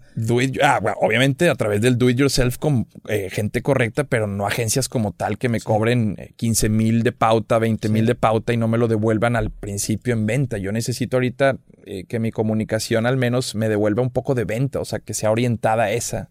Pero incluso tú hacerlo, güey. O sea, yo, creo, yo creo que el... Lo hacen, sí. Güey, tengo yo en mi página, en robertometzeta.com, tengo dos anuncios, que esos dos anuncios están en la página, y esos anuncios jalan mejor que dos anuncios. Carnal, pero tú eres tu mejor marca, güey. Pero por eso, pero es, fue porque yo me metí a Facebook Ads a hacerlo, güey. Es ese pedo. O sea, creo que ese, el valor de, de tú tener el entendimiento. Sí, bien cabrón. Porque incluso si yo iba a contratar a alguien el día de mañana, ese alguien no me va a poder hacer pendejo. O sea, yo, por ejemplo, trabajaba la otra vez con una amiga que tenía una página, un curso, güey y le estaba pagando a dos vatos para que le hicieran los Facebook Ads. Me los enseñé y le digo, güey, te están haciendo pendejo, pero el problema es que no sabes que no sabes, güey. No, bien cabrón. Entonces tienes que saber que no sabes y para saber que no sabes tienes que aprender. Humildad también. Ajá. Ojo, humildad, porque hay quienes dicen, no, sí le sé y no le saben. Sí. Por ejemplo, yo no le sé a pautar o segmentar en Facebook. Pero es que es bien fácil. Sí, yo sé, pero eso, eso, por ejemplo, estaba antes de ir a esta entrevista, vi que te hizo una entrevista otro güey, Sergio. Mejorado. Mejorado. Y hablaste de lo de la R que no podías pronunciar. Sí, sí, sí, sí. ¿Cuánto te tardó en arreglarlo? Cuatro semanas. Así es el mismo caso para muchas cosas en la vida. Una semana en entender Facebook te va a cambiar la vida como O sea, tus ventas suben al idiota. De acuerdísimo que el do it yourself desarrolla, es como aprender un idioma, es como aprender programación. Es un desarrollo cognitivo. El, mismo Aldo hablaba también del hashtag Learn to Code que platicamos también en su momento. Eh, de cómo la programación le puede traer la filosofía misma también, el aprender de filosofía, el entender como el porqué de muchas cosas o tratar al menos de hacerlo, eh, ayuda. Sé que eso pues es invaluable. En lo que últimamente priorizo también es mi tiempo para, para jugar tenis. No te voy a mentir, o sea, mi, de hecho, últimamente cambió mi enfoque, mi hobby es el trabajo y me divierto muchísimo. Los miércoles y los jueves me estoy divirtiendo muchísimo en los programas que estamos haciendo. No me va a dejar mentir la gente que pueda llegar a este podcast por mí, eh, porque lo vio porque me ve en la televisión, que, que los jueves después de las 12 se está haciendo un programa de entrevistas bien como candente, ya subidito de tono, que mucha gente ya me ha estado preguntando, oye, güey, no no te han regañado por todas las mamadas que andas haciendo los jueves. Sí, vi que, ¿Quién fue el güey, que- el, de las peleas? Carlos Trejo y César Adame. Sí, el, el, el- eh, el Alfredo, eh, Alfredo, güey. Alfredo, Sí, sí, que, sí. que la- en tu programa que subiste el clip en tu Instagram le dijo una mamada. No, no, no, güey. y tu, esa risa fue la risa más auténtica que he visto en tele, Vato, güey. güey. Vato, fue de que lo- lo- en mi mente fue a huevo, cabrón. Lo logramos porque era lo que buscábamos. ¿no? Nosotros güey. queríamos sacarlo eh, de sus casillas al señor y le preparamos tres llamadas que él no veía venir, a pesar de que incluso en la junta eh, nos dijo todo lo que no quería hablar. O sea, no que no quería hablar, pero cómo él era. O sea, Sí. cómo nos teníamos que portar con él. Y O nosotros sea, él no sabía que le iba a hablar a este vato. Ni Tre ni su hijo Ah, se le que, se, de- de lanza, que se declaró abiertamente homosexual, lo cual no es ningún pedo, pero para él al parecer sí. Eh, le habló su ex esposa Ah, te mamaste, y güey. Carlos Trejo, güey. O sea, le plantamos tres. Pero entonces ya rompieron relación con ese vato. o sea, no, no, él entiende. ¿quedó bien? No, es que, mira, Alfredo O sea, él sabía que, que iba a, pa- a pasar algo así, entonces. ¿Tú sabías que Alfredo Adame tiene un récord Guinness? No, Tiene un récord Guinness de más protagónicos de telenovelas. No sé. Es una mamada. Tiene un récord Guinness de eso. O sea, es más protagónicos. Ojo, no más novelas participadas. O sea, ¿Cuánto- más cuántos tiene? Creo que tiene 39 o no me acuerdo si 39 19. pro- papeles No protagónicos. sé si con en el- 19 tenga el récord, pero pues son protagónicos, entonces Ah, puede ser 19, pero terminaba en 9 el número. Eh, el punto es que ese güey como que ya está en una etapa en la que, pues yo creo que ya construyó lo que tenía y yo, yo lo veo medio cínico, maníaco de querer divertirse. El güey, eh, pues con sus formas ahí muy cuestionables, pero la neta tiene una inteligencia, el señor no mames, güey. Te da, nos da tres vueltas en, en el- las puras tablas y la improvisación, agilidad mental y, y, pues la, la cultura del mundo que ¿En, qué, tiene, en qué sentido? Es, hay, mira, se puede escuchar mal eso de que O sea, nos siento- da tres vueltas, pero hay, hay- Siento, siento que eso que tú estás haciendo lo tienes tú muy cabrón, güey. yo siento que hay una inteligencia Y, si- social. y siento que el hecho de que lo estés diciendo es prueba de que tienes esa inteligencia. Yo la detecto, no sé si la tenga, pero sí la puedo identificar en las personas. Se llama inteligencia, no sé, al menos yo la tipifico como inteligencia social. Sí. Y no tiene que ver con que también caes o si eres No, no, no. carismático. No, no, Pero, pero te veo, o sea, cuando tú me ves, veo que me analices y siento que me estás analizando si estoy el micrófono. O sea, sí, me doy cuenta que tú haces eso, güey. Es PNL. ah, Y es, y ajá, es PNL, pero estoy, o sea, es, es algo que, que siento que tú tienes y el decirlo Yo creo que es una prueba de que tú también lo tienes. güey. hay gente que lo tiene nato. eh, No sé, les recomiendo a lo que nos están escuchando una serie que se llama Devils. Sale Patrick Dempsey, McDreamy, el que estaba en Grey's Anatomy, que también está chida Grey's Anatomy, por cierto. Pero bueno, en Devils es también algo parecido a Billions, como el mundo, la, la banca, es en Londres, pero es como un enfoque más de lo que puede llegar a causar el, el poseer información a nivel macro, o sea, a nivel global, gobiernos, guerras, el dinero y todo cómo se mueve. Ahí hay un caso de un chavo eh, eh, que es como el aprendiz que pues tiene como este don, digamos, y se lo dice el, protagonista, Máximo, le dice, tienes, tienes lo que hace falta para este negocio, o sea, sabes leer a las personas. Y a eso voy con inteligencia social. Tiene que ver muchas veces con decir lo que la otra persona en ese momento, no sé si quiere escuchar, pero que tú sabes que escuchando eso vas a lograr lo que tú quieres lograr. Valga Pero- la redundancia. Pero no me vas a dejar mentir que tú no sabes. O sea, tú no, tú obviamente sabes que tienes eso, güey. Puedes orientar, Claro, o sea, pero vas, o sea, puedes- Ah, bueno, sí. Me, me- tra- o me, sea, es- me tocó, vi hace poquito un video que te disfrazaste de, no te disfrazaste, te vestiste de limpiaparabrisas y te, te pusiste que en el pasto, güey. es que es calibraje, carnal. Yo sé, güey, pero tú lo tienes. Es una inteligencia. Está cabrón, eh, lo trabajo y trato de ponerlo en práctica de que, güey, yo O con sea, el, quienes... el hacer eso y, y burlarte así de una persona que se dedica a eso, tirarte un pasto. O sea, es, es- requiere una inteligencia, güey. Sí, porque ellos no lo toman como burla. Exactamente. Es, es una delgada línea o es...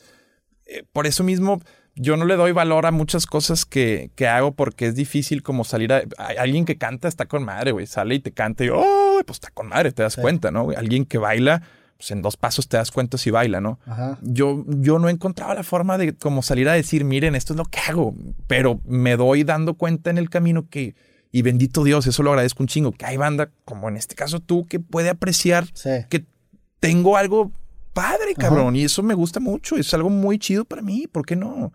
Eh, tengo un chingo de defectos, eh, como todas las personas, y, y eso es hasta cliché, pero en verdad los tenemos, tenemos muchos vicios, yo me muerdo mucho las uñas, Sí. eh, soy, cuando como a veces como compulsivamente, te ya volví al gimnasio, juego mucho tenis. No soy tal vez eh, el más competitivo, a veces me falta esa fiereza, o sea, soy muy autocrítico conmigo, pero también sé y soy consciente de lo que ejerció en mí esa libertad que, que me gustaría hasta volver a eso o redondear que me dieron mis padres, cabrón. Sí. Sí, o sea, Me siento, aventaron, güey, como, como al niño de Nirvana, el disco así a la alberca, güey. siento que tu, que a lo mejor tu talento se puede apreciar una vez que ya ves como varias piezas tuyas y ves el patrón. Por ejemplo, ahorita me decías, hace ratito me decías de que pues tú fumas todos los días marihuana, pero estás en contra de su, legalización. Eso es lo más Adrián Marcelo que puedes decir, güey. Cabrón, o Yo sea, prefiero seguírsela comprando eso es al lo dealer. más Adrián Marcelo que puedes Ah, decir, güey, güey. hay una serie que se llama High Maintenance. Es de un dealer. Y cómo conecta con todos. Es en San Francisco. Es acá muy, muy chida. Y, y, y sí se llama High Maintenance o High... Acquaint- No, sí, High Maintenance. Y es de un dealer y cómo conectan las historias a través de eso. Pero a mí no solo me gusta fumar marihuana. De hecho, yo normalmente tengo marihuana solo y no la fumo. Yo y muchos amigos aquí van a... Van a reírse cuando escuchen esto que voy a decir, pero yo necesito eh, el porrol. O sea, necesito platicar. Pasarlo. necesito estar cotorreando. Me gusta mucho profundizar y empezar a, pues si se puede decir, filosofar o, o empezar a...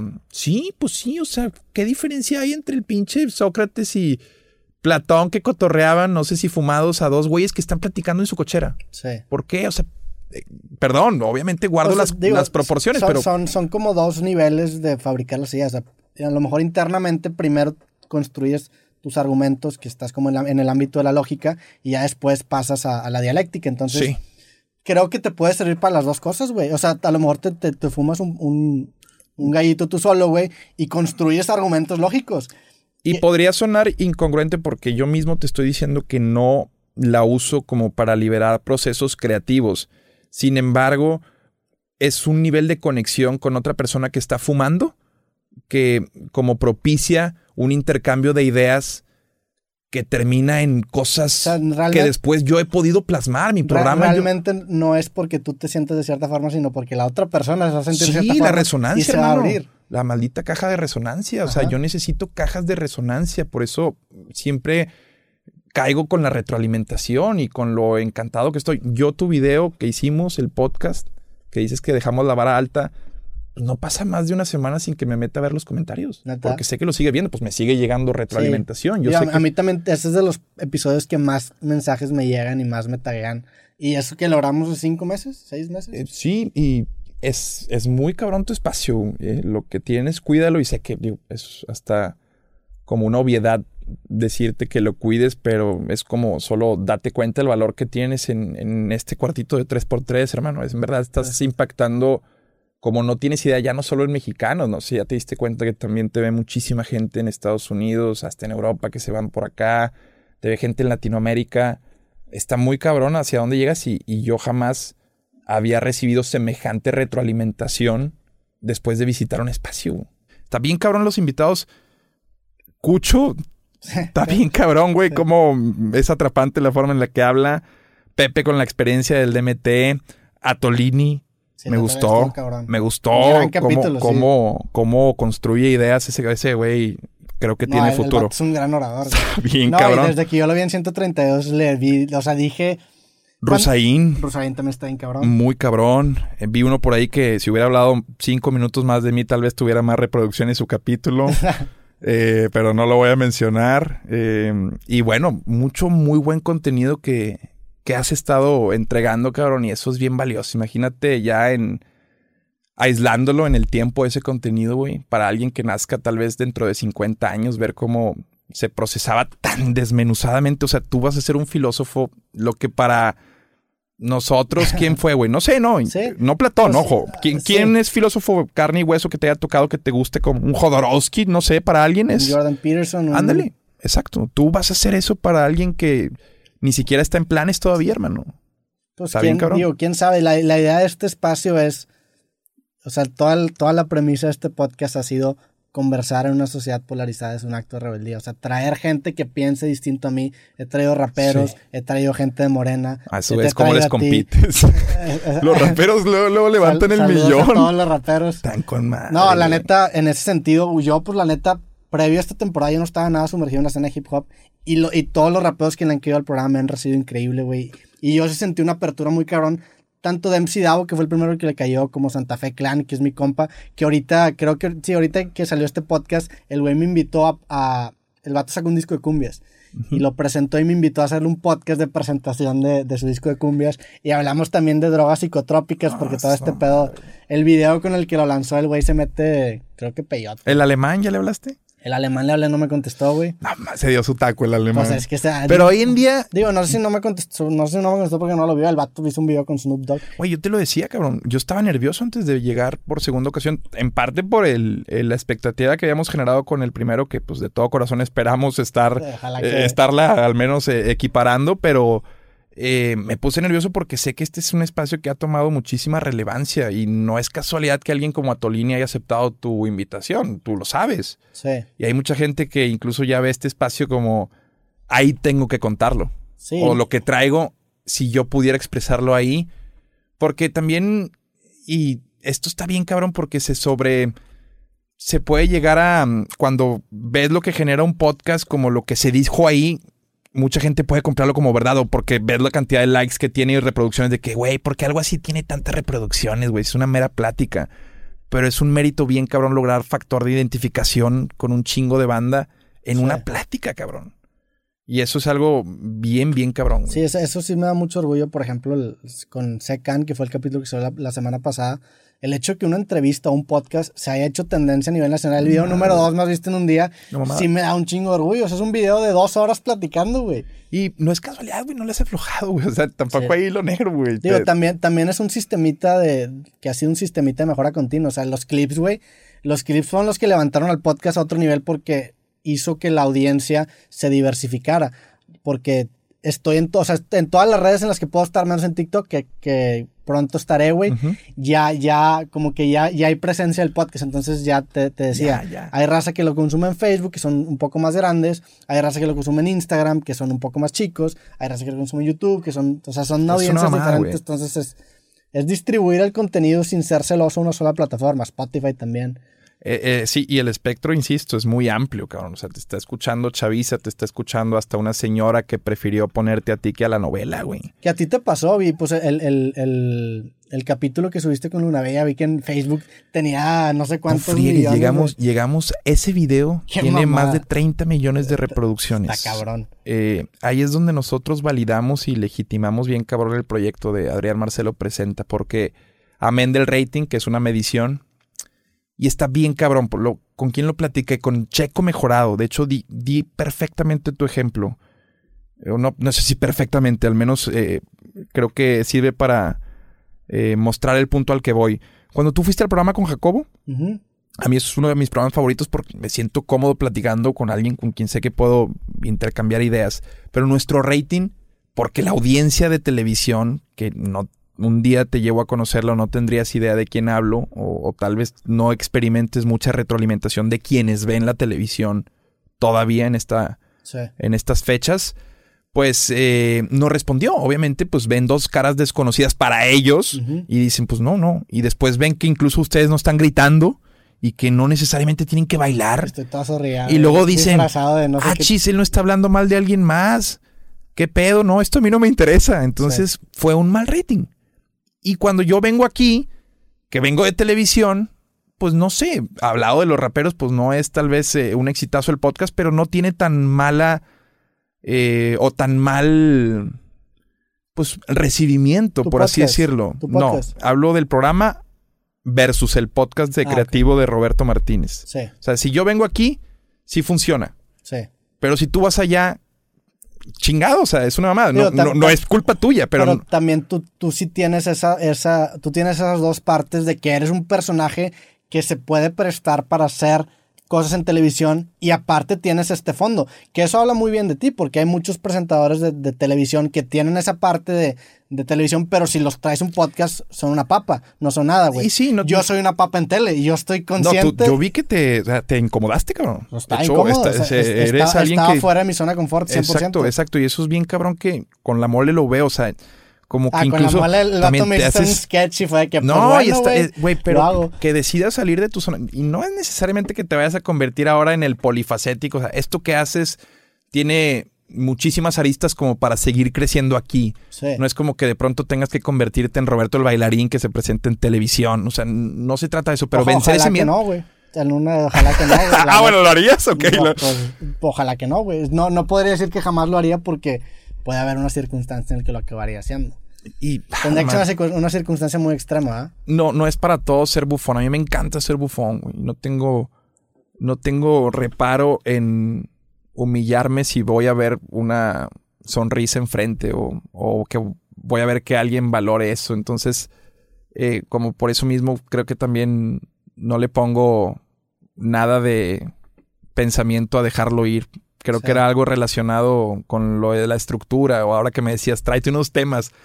Pues sí pensé en temas, pero dije, no, no, Sí. güey, o sea, ya te quiero platicar con Roberto, o sea, le voy a caer a platicar, no voy a llegar de que quiero hablar de esto, o sea, pensé en cosas, pero siento que si hago la tarea llego con la misma estructura de que pues traje esto y la madre y entregas distinto el, el pedo, es, no sé, poner en práctica también a veces la improvisación, cabrón. Sí, digo, también es algo en lo que pues tú eres, tu fuerte también termina siendo el tema de improvisar, güey.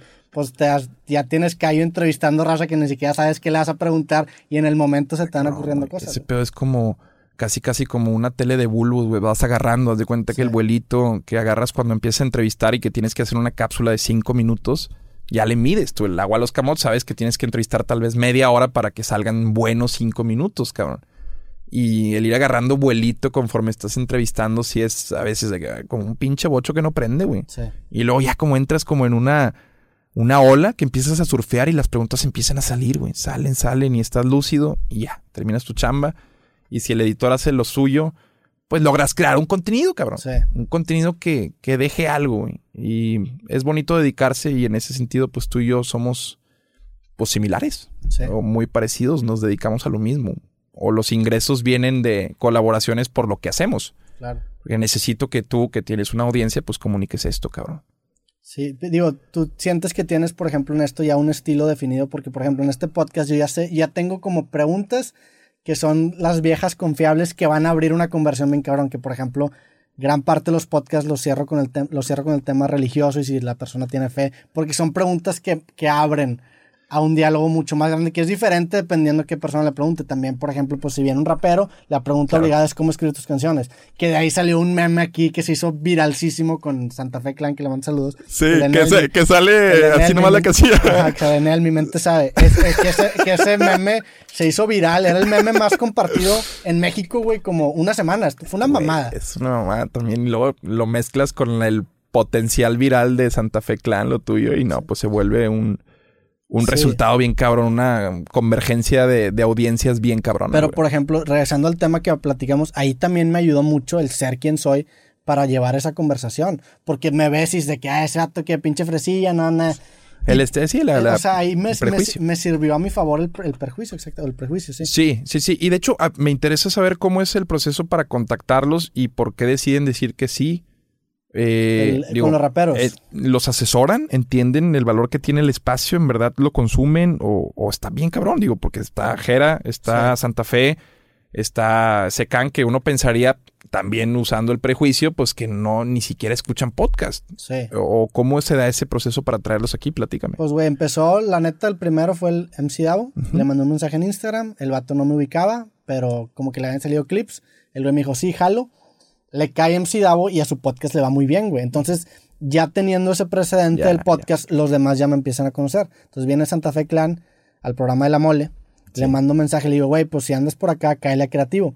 Me contesta el vato también viene a toda madre y pues la gente, su equipo ya había visto el precedente de MC Davo, le cae Santa Fe Clan Hombre, y se hace como este efecto dominó. Que lo mismo pasó cuando empecé a invitar a gente, por ejemplo, en el rock. Que empecé con Ricky Treviño de Panda, porque hice el de Ricky Treviño, vino Javier Blake de División Minúscula, Sí. después vino Pepe Madero. Como ramificando, cabrón. Es el tener un... como eh, Networking puro, güey. Pero, güey, es tener un buen... O sea, el, el primer capítulo de lo que sea, del que sea que invites Sí, es claro, clave, claro, claro.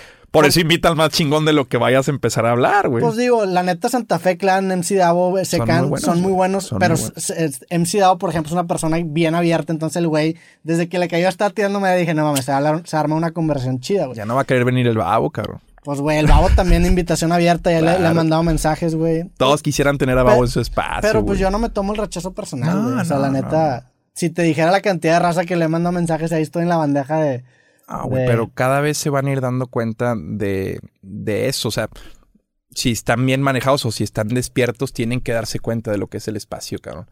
Y pues, por ejemplo, Santa Fe, un día te tiene que echar un grito en el tiempo, que pase no sé cuántos años, pero agradecerte porque hubo un chingo de gente, o sea, sé si se había escuchado, MC Davo había escuchado, que vendía CDs en las secundarias.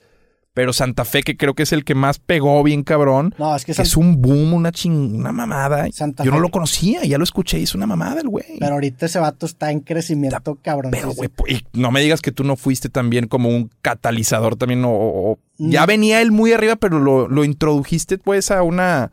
Sí, o sea, a mí, el que le ayuda a él, le ayuda a él, pero a mí me ayudó muchísimo más. O sea, yo le agradezco un chingo. Ganar, ganar, sí. esas sinergias suman bien cabrón, cabrón. Sí, aparte, digo, este güey como no sé si nunca había tenido a lo mejor una entrevista tan aliviada. Es que este espacio como que ya una vez que pasa media hora, 40 minutos, que me lo dijo Jorge Lozano H, que también es como un personaje muy en redes, como que el personaje ya se disuelve y te quedas con la persona, güey. Entonces ya estoy hablando con la persona. Entonces este güey, pues el vato como que se humanizó mucho, el vato dice que escribe en, su en las canciones su libreta y como que te cuenta la forma, o sea, las cosas de una forma muy humana y para un rapero que, no, que a veces tiene como que esta fachada muy dura, muy de pues de, de, que aquí es barrio peligroso, o sea, como que este tipo de fachadas, el verlo bajo, esa, bajo ese lente, causa un impacto muy cabrón, güey. Sí, sin duda alguna.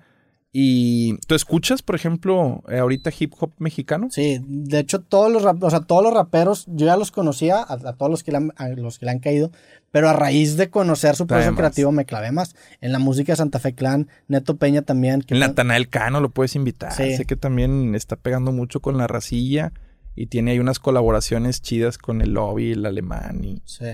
Pero pues bueno, ese es un, nicho que también puede durarte muchísimo y ojalá lo pueda seguir y También la neta, gran parte del, del, poder de este podcast es la gente que lo sigue porque la gente que, lo, que me sigue, o sea, la gente que me sigue a mí, una vez que alguien pisa Monterrey, le están chingui, chingui, chingue de que venga el programa. De que vaya, eso, también te ayuda mucho. Eso al Chile, a toda la raza, no tienen ni idea del paro que me tiran, porque ya les mando yo un mensaje y es de que no mames, un chingo de gente me está escribiendo que es. A ver, ahora que te comunicas con tu audiencia, ¿a quién les dirías, escríbanle un chingo para que vengan? ¿Quién es tu sueño tener aquí? ¿Quién te eh, pondría así de que, madre mía, güey, qué reto entrevistar a ese güey? Mm, no sé, güey, me, A nivel mundial, digo, o sea, tírale guajiro, no hay pedo.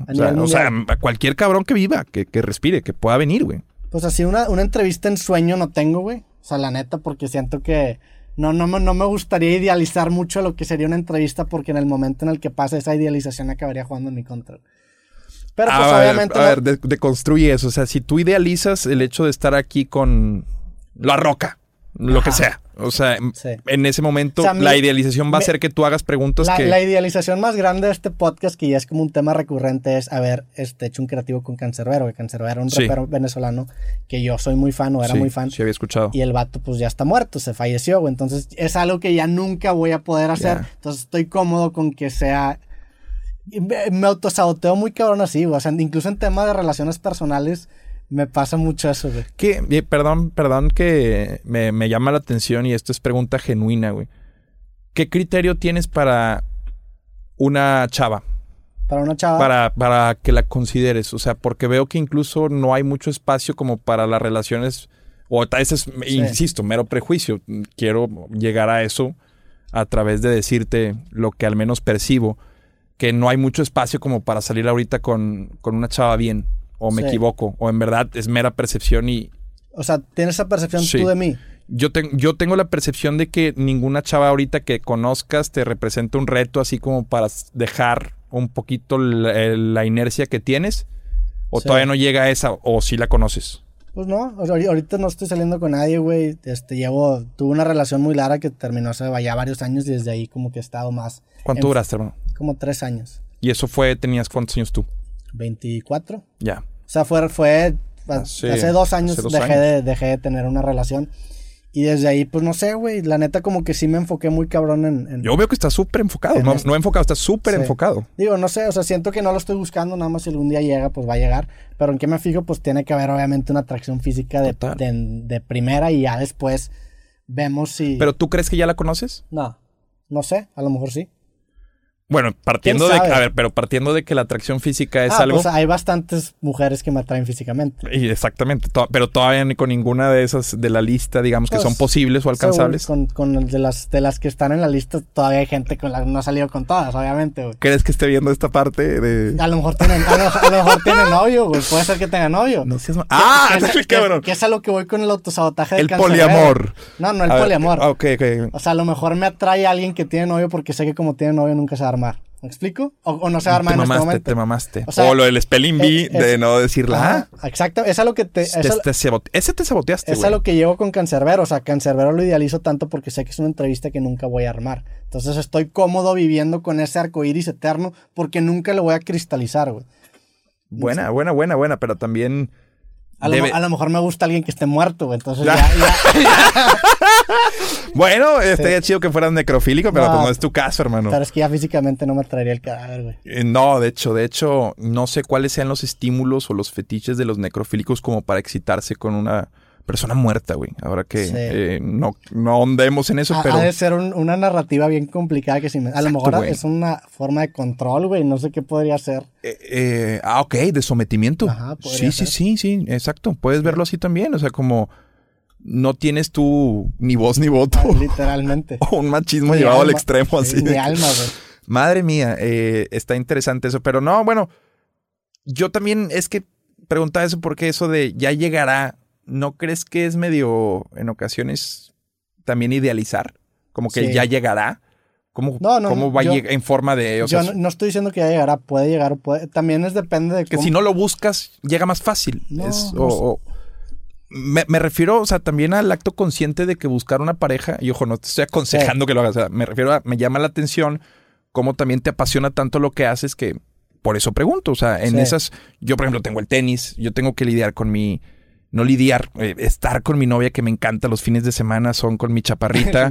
eh, sí, sí, y lidiar con una relación, sí, sí, sí, o sea, aunque se me ofenda, es lidiar con una relación y lo que conlleva, eh, compromisos eh, de familia, cumpleaños, viajes, lo que sea, bodas.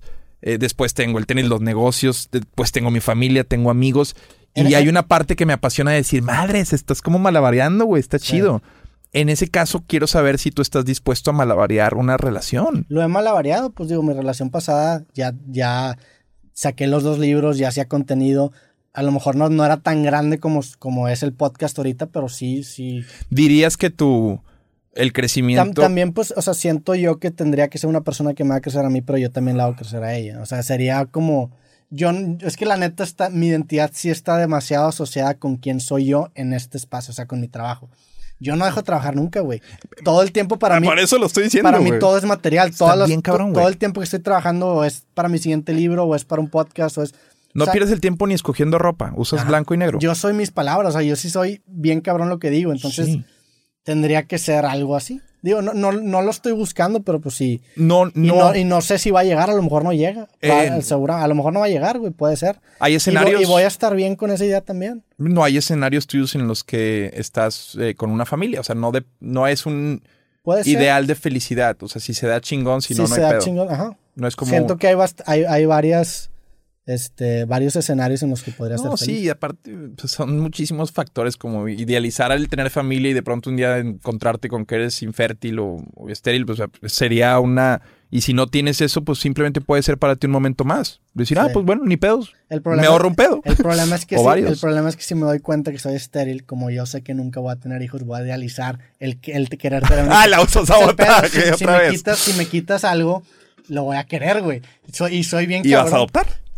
Pues a lo mejor. ¿Terminarías adoptando? Pues no sé, güey, a lo mejor. En DHL te lo mandan de África, güey. Probablemente, sí. Así le hizo Angelina Jolie, Sí, sí. ¿Ya viste Borat 2? No. También medio crítica. ¿Pero viste la 1? Sí, la 1 se parece mucho, güey. Hace un chingo. Vi la 2 también, ya medio criticada. Hablando en tema de relaciones, ¿tú cómo, cómo disocias tu personaje en tele con tu relación personal, güey? La gran pregunta que me hace no es cómo mi novia tomó lo de Luna Bella, por ejemplo. Exactamente. Un video en donde mostramos posiciones sexuales, un motelazo sin y eh, fue muy sencillo, o sea, me gustaría ser práctico así y muy específico en la forma en la que... Y si er, eso sirve para que sea una muestra de cómo manejo mi relación, eh, pues qué mejor. Pero le dije que iba a ser un reportaje fuerte sobre lo que era irse de motelazo, que es una... Y cuando hay esa confianza también, no solo de relación, sino confianza en que cuando tomo una decisión laboral, que muchas veces la decisión laboral es qué voy a grabar. Esa es mi decisión laboral, o sea, ahora qué voy a presentar. Eh, está el reportaje Limpia Parabrisas, está irse a un cine porno, está irse a un table dance, está irse a los eh, túneles de Valle Verde, está irse a un partido llanero el domingo y está también el irse de motelazo, que es una práctica muy común. Entonces, creo que más que confianza en mí, mi novia confía mucho en el alcance que puedo tener si logro cristalizar mis ideas. Y eso me fascina y hasta me excita de ella. O sea, que, que me vea con ojos de creativo. Y cuando le digo, es única y exclusivamente me dijo no coito ni sexo oral, güey. O sea, no, no, no, o sea, no hagas pendejadas, güey. O sea, y pues la advertencia que está de más, dije, no friegues, o sea. Pero estás de acuerdo que hubiera tenido más alcance si hubiera habido. No, pues ni siquiera nos lo tumbaron. De hecho, el video de Facebook, eh, cuando llevaba ya un chingo de reproducciones y luego ya lo subí a YouTube. Ahí está en mi YouTube, de hecho. Eh, pero mi relación, más que disociar, eh, yo conocí a mi, a mi ahora novia y mi futura esposa en un reality de televisión. Eh, la conocí en mitad de mitad. Eso para mí es un punto importantísimo en nuestra relación. O sea, ella sabe dónde me conoció, sabe cómo era mi humor, porque de hecho fue el mismo que explotaron los productores. No tuvieron ni que crearme un personaje. Mi, mi forma desenfadada, de así esa desfachatez con la que me manejaba, yo entraba. No sé si lo dije aquí el primer podcast, pero yo entraba y besaba a todas las que participaban por mí. y ella me... Un monokini, ¿cómo se llama ese Un monokini, el de Borat, precisamente. Eh, y, y, ella, cuando terminé el reality, me seguía viendo con ojos de amor. Ya habíamos tenido un viaje a Las Vegas eh, con mis amigos y ella, y vi que se adaptó. Y cuando yo vi que todavía... Ella ganó. Ella ganó. Digo, mi amor, es así, es el... Como el reality es de Bachelor, es, pues es encontrar el amor, ¿no? Sí. Y cuando yo veo que después de todas las tarugadas, pendejadas que hice ella todavía tenía ojos de amor para mí, pues dije, no voy a dejar ir jamás a, esta mujer. Y no solo por eso, sino por lo que yo también para ese entonces sentía por ella, eh, de acuerdo también a su, a su pasado, a, su, a sus antecedentes, su familia. Me encanta, mis suegros son eh, el mejor caso de, de, trabajo. Tienen un depósito famosísimo en la Protexa, en, allá en Santa Catarina. Les han puesto oxos, bodegas ahorrerás y ninguno lo va a tumbar nunca porque es una maravilla ver cómo funciona un depósito de barrio y sobre todo una tienda que tiene alma como la de Don Miguel en la Protexa, eh, que te vende chevecita, te la da por fuera, fuera de horario, si gustan ahí por la cochera la entrega.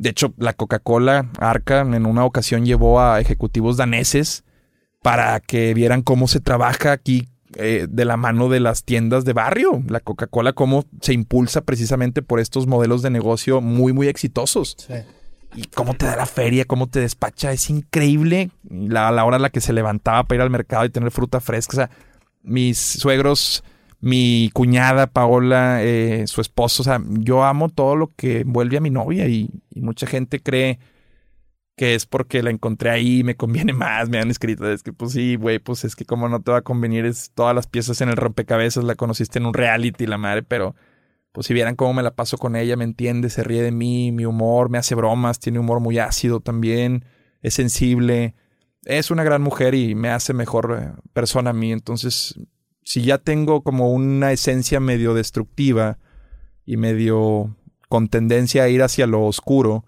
pues ella me jala. Sí.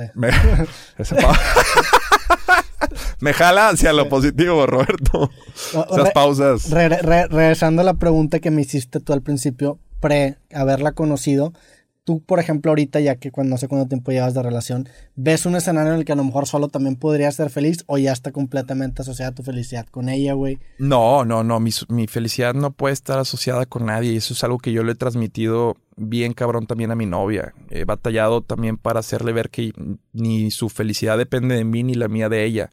Nosotros somos complementos, única y exclusivamente, y así funcionamos. Eh, no, no puedo yo proveerle eso que la hace, le hace falta en cuestión emocional. La tristeza son, son ingredientes necesarios de la vida, le forjan el carácter a uno o se lo destruyen.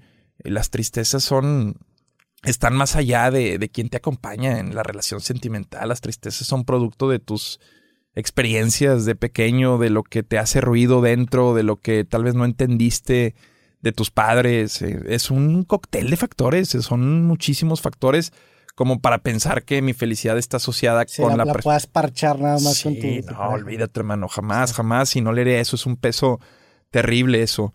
Eh, pero, pero también es inevitable pensar que cuando están mal las cosas, si estuviera solo, esa carga de estrés menos puede beneficiar a que pues no tenga tanto, tanto, eh, no sé, estrés emocional. Es, es, es- a ver, tener una novia es una decisión y tener un matrimonio todavía más, cabrón. O sea, ya dejemos de pensar que el amor dura toda la vida, el enamoramiento dura y sí lo puedes seguir trabajando para que dure toda la vida, pero es una decisión, cabrón. Sí. Es consciente, güey. ¿no? No, y, es- y digo, siento que también que esta concepción romántica del amor de que dure toda la vida estaba fabricada cuando la vida duraba 40 años. Exacto, exacto. Épocas a- bíblicas, ajá, hermano. Ya, te vas a morir a los 80, 90 de que, ay, cabrón, pues la vida ya no dura tan poquito, güey. Hay formas, hay formas. No estoy diciendo que la Pues es insti- una decisión, es una Total, es, decisión. es que es diaria. Es diaria cuando te levantas y le ves eh, incluso las ojeras y te ve ella a ti eh, el calzón roto. No, y es una opresión a un deseo de, de alguien más, güey, también. Yo, por ejemplo, me.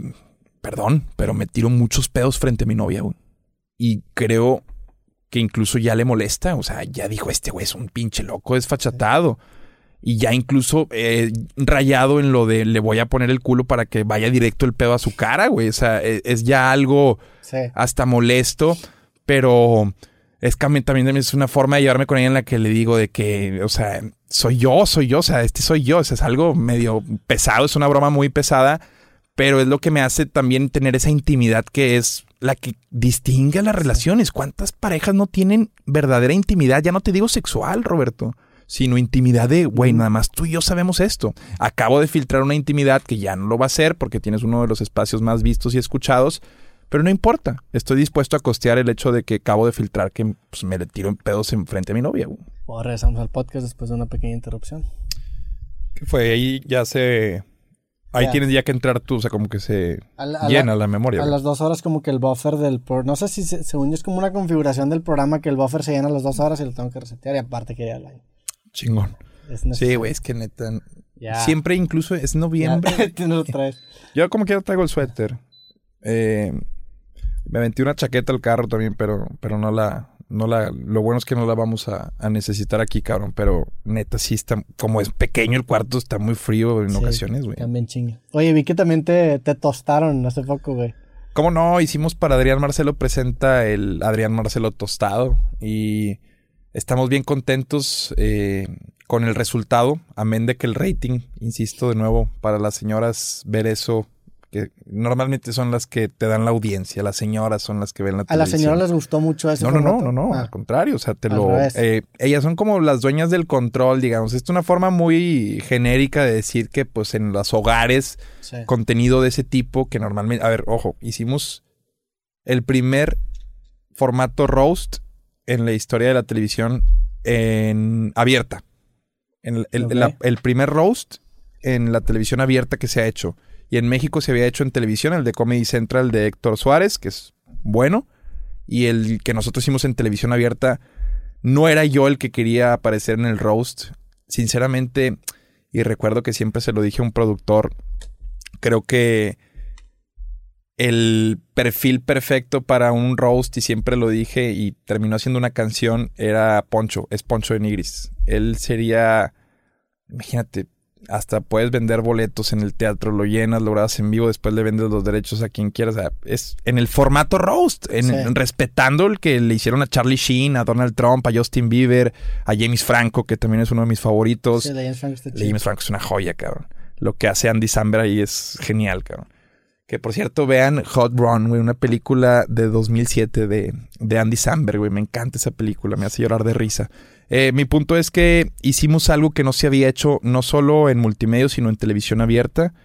Amén de que tuvimos que usar también comediantes que estuvieran al alcance y que en- también entiendan el formato. formato. Lamentablemente yo, si bien puedo llegar a ser figura pública aquí, no soy, pues no quiero decir repudiado, pero como que por muchas industrias no les gusta colaborar conmigo porque tienen como una percepción así de que, pues ese, ese güey va a decir una pendejada, me va a hacer ver mal o algo va a pasar con ese güey. Entonces como que pues he logrado encontrar. Digo, tienen un punto, ¿no? Sí, Seguramente sí, la vas sí, a o sea, como... O sea, si, si te contratan, tienen que considerar. Sí, me pasó, por ejemplo, cuando estaba en deportes, cuando iba a los partidos de Chivas, en una ocasión, eh, creo que fue el mismo Martinoli quien le dijo a, a nuestro cronista, que era su antiguo corrieron. compañero, que pues, ¿por qué no me habían corrido? O sea, y así en general, como que veo que en México, sobre todo, he visto muchas menciones en podcast, en espacios de mi tipo de humor o lo que hago o como creen que me siento y como que no soy muy bien recibido.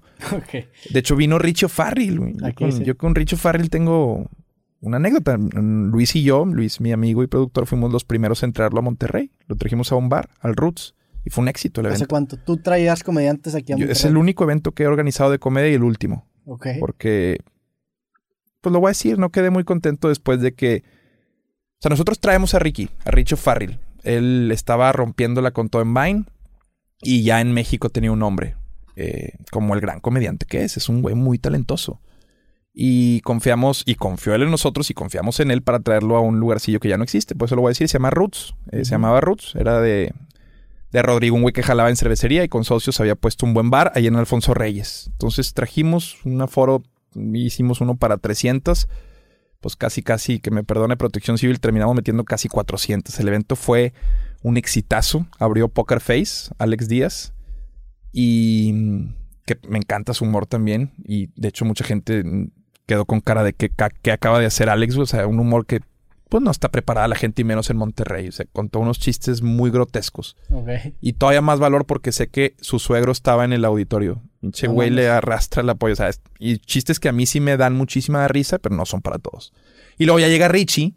Qué Como- incómodo hacer que tu suegro esté en el auditorio. Sí, lo No, sé. pues los tienes que contar, güey. sé que era. Sé, No, no es de como que vas a cambiar tu rutina porque viene alguien, güey. sé que era eh, su suegro porque su novia en ese entonces era mi exnovia. Entonces Ah, era, el detallito No mames. de, de conocimiento. Pero un güey que. O sea, la novia de el- la novia de tu otro productor.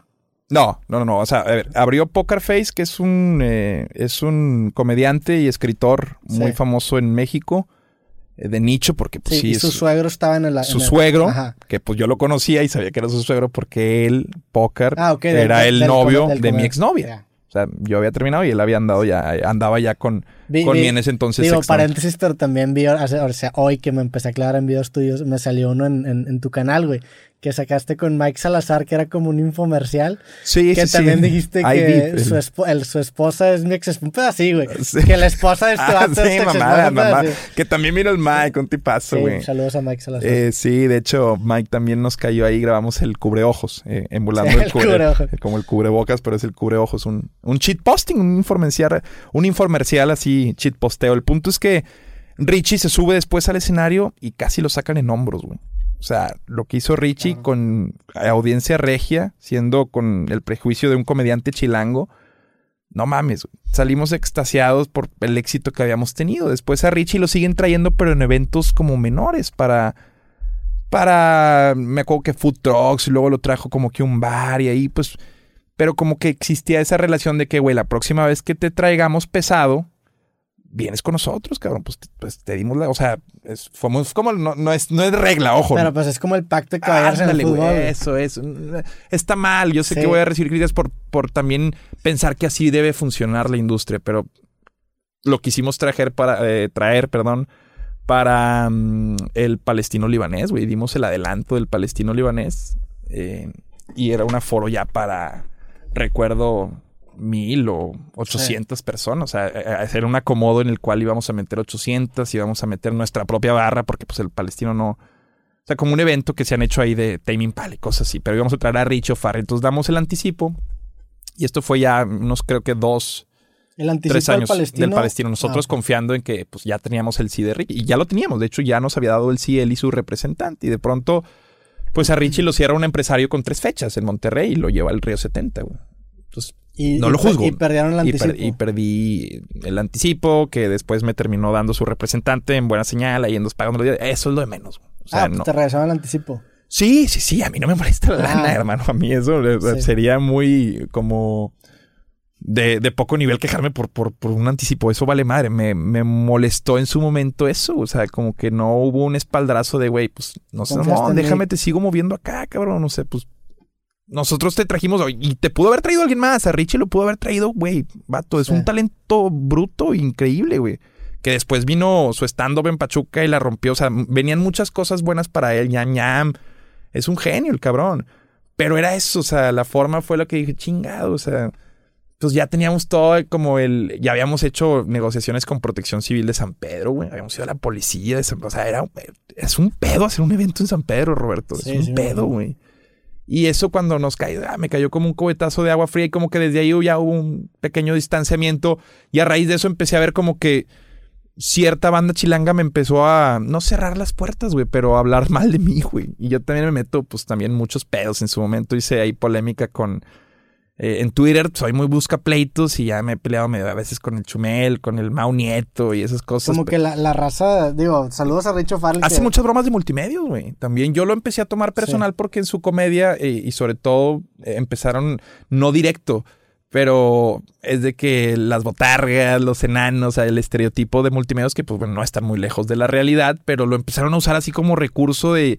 Y nosotros también los de no Mole, Mole sí es su amigo.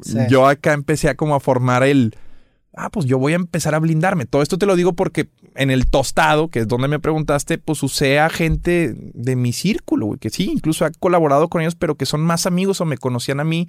Y eso terminó haciendo que el, el tostado fuera un éxito. Al menos quienes lo han visto sí valoran la tropicalización que hicimos muy, muy fiel a lo que se hace en Estados Unidos realmente digo, el nivel de comedia puede eh, estar distante, guardando las proporciones. Aún así, yo creo que los comediantes que fueron son una chingonada. Las chavas se lucieron Alma y Anita, pero fue una gran, gran experiencia y también pues a través de los nos que recibimos me doy cuenta también que hay mucha gente que como pues no comparte conmigo a dónde estamos llegando con el programa en multimedia. O sea, no le dan el valor o no se dan cuenta quiénes nos están viendo. Gracias también a ti. Cuando nos visitas, mucha gente prendió la televisión porque fuiste tú y Jacob. O sea, el trabajar los nichos es algo prioritario, o sea, lo que haces tú con tu podcast, invitar de distintos nichos. Tú también pues me traes gente que no me había, que no me conocía a mí. Sí, carnal, es... es... digo, pero regresando al tema de Richie, pues también lo, puedes empatizar también de cierta forma con él. güey. mames, es un pedazo, güey. te están, están cerrando tres fechas. Entiendo el tema que es un tema pinche para los dos lados, güey. Fue, fue, de hecho, la salida ni siquiera hubo así de que, no, no me puedes hacer esto. Fue de que, chingado, güey, tres fechas. No, ni pedos, dale para adelante, güey. O sea...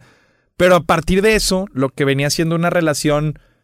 Que tú veías. Pues no era amistad, pero cuando él venía aquí me escribía de que. Eh, pues Kylie, la madre, cotorreamos ahí. No, es como que estoy triste por no ser el amigo de Richie. Simplemente es un pelazo y creo que pude haber tenido una mucho mejor relación con él. Sí, se presentó una situación incómoda para los dos lados. Fue incómodo y, él, y sí lo entiendo que él, pues obviamente optó por de que, güey, pues tal vez, no, no que me le pasé lanza, pero tal vez sí no estuvo tan bien y como que optó por que incómodo seguir socializando con, con Adriana ya, güey. Y a, pesar de que incluso en presentaciones él decía, Adrián confió en mí, nos trajo, o sea, me trajo.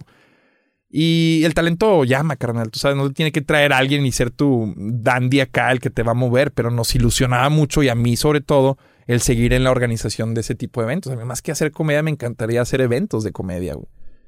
Poder gozar de ellos también si los vas a hacer. ¿Y ya, no quisiste hacer otro después de eso? No, me quedó un poquito el, el, ahí el, como el ciscado, quedé ciscado en la realidad y pues también mi, mi tirada era yo a través de Richie, que él quedara bien, pues poder en un futuro traer a Alex, traer a Sanasi.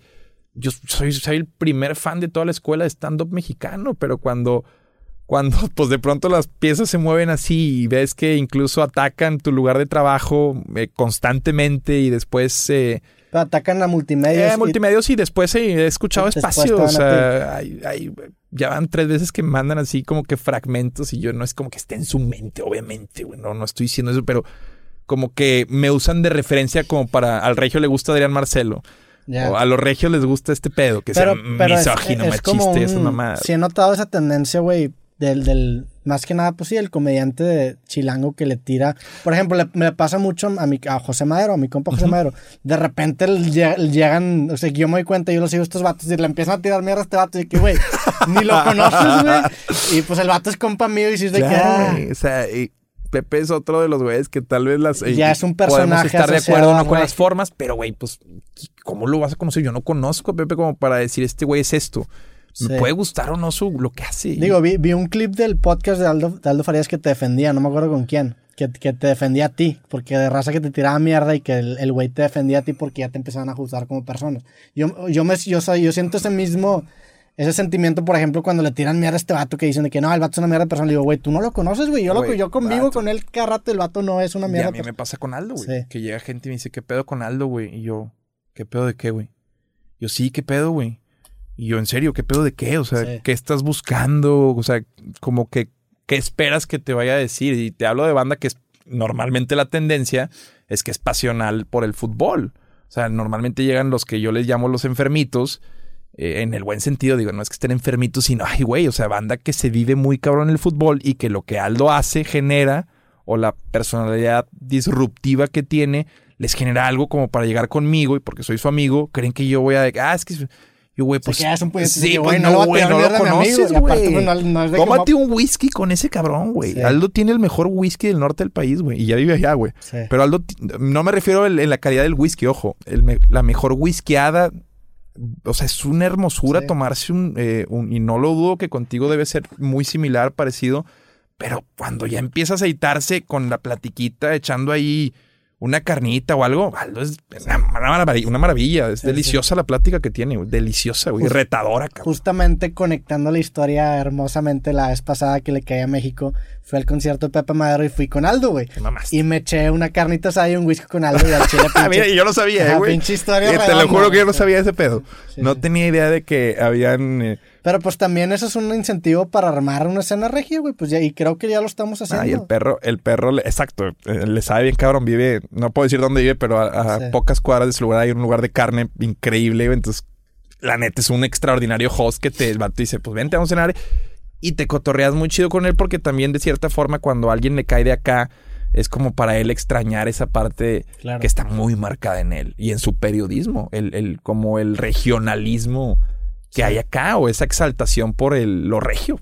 Que pues la neta, yo sé que a muchos no les gusta y sobre todo a los chilangos. No, y, y pues a lo mejor molesta el, el, hecho de estar tan orgulloso de ser de Monterrey. Yo creo que allá son tantos que no está muy cabrón sentirse orgulloso de ser como chilangos, sacas. Son un chingazo, güey. Somos, Estamos en pañales. Y, y más ahorita que la identidad del regio está atacada, como que te hace sentirte todavía más yo a mí me hace sentir... ¿Culpable? no, al revés, más, más orgulloso. Ah, claro, claro, claro, claro, claro. Chingados. Eh, sí, sí, sí. Como que eso a mí cuando lo me abrazas. lo abrazo más. Eh. Abrazas la personalidad, pero yo no... En redes sí existe toda una onda, pero como de confrontación entre chilangos y regios ya nada más falta saquen la movie, de hecho, chilangos contra regios, como Godines contra mi rey, esas mamadas. Pero ya se volvió no nada más chilangos contra, contra regios, sino todo México contra Monterrey. O sea, Monterrey. Ya, ya Monterrey es los regios, todo lo que los demás.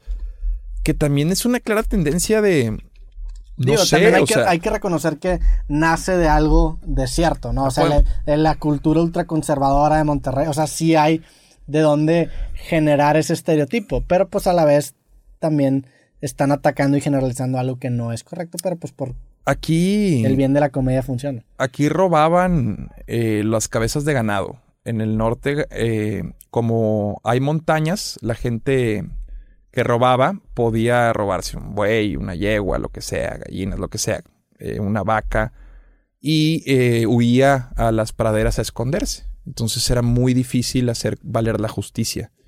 Eh, si daban contigo, por eso mismo, pues acá era ley de, de bandidos, ¿no? O sea, el norte era de forágidos. Si te vas hacia atrás y allá como está todo plano, güey, pues ¿qué te robas, cabrón?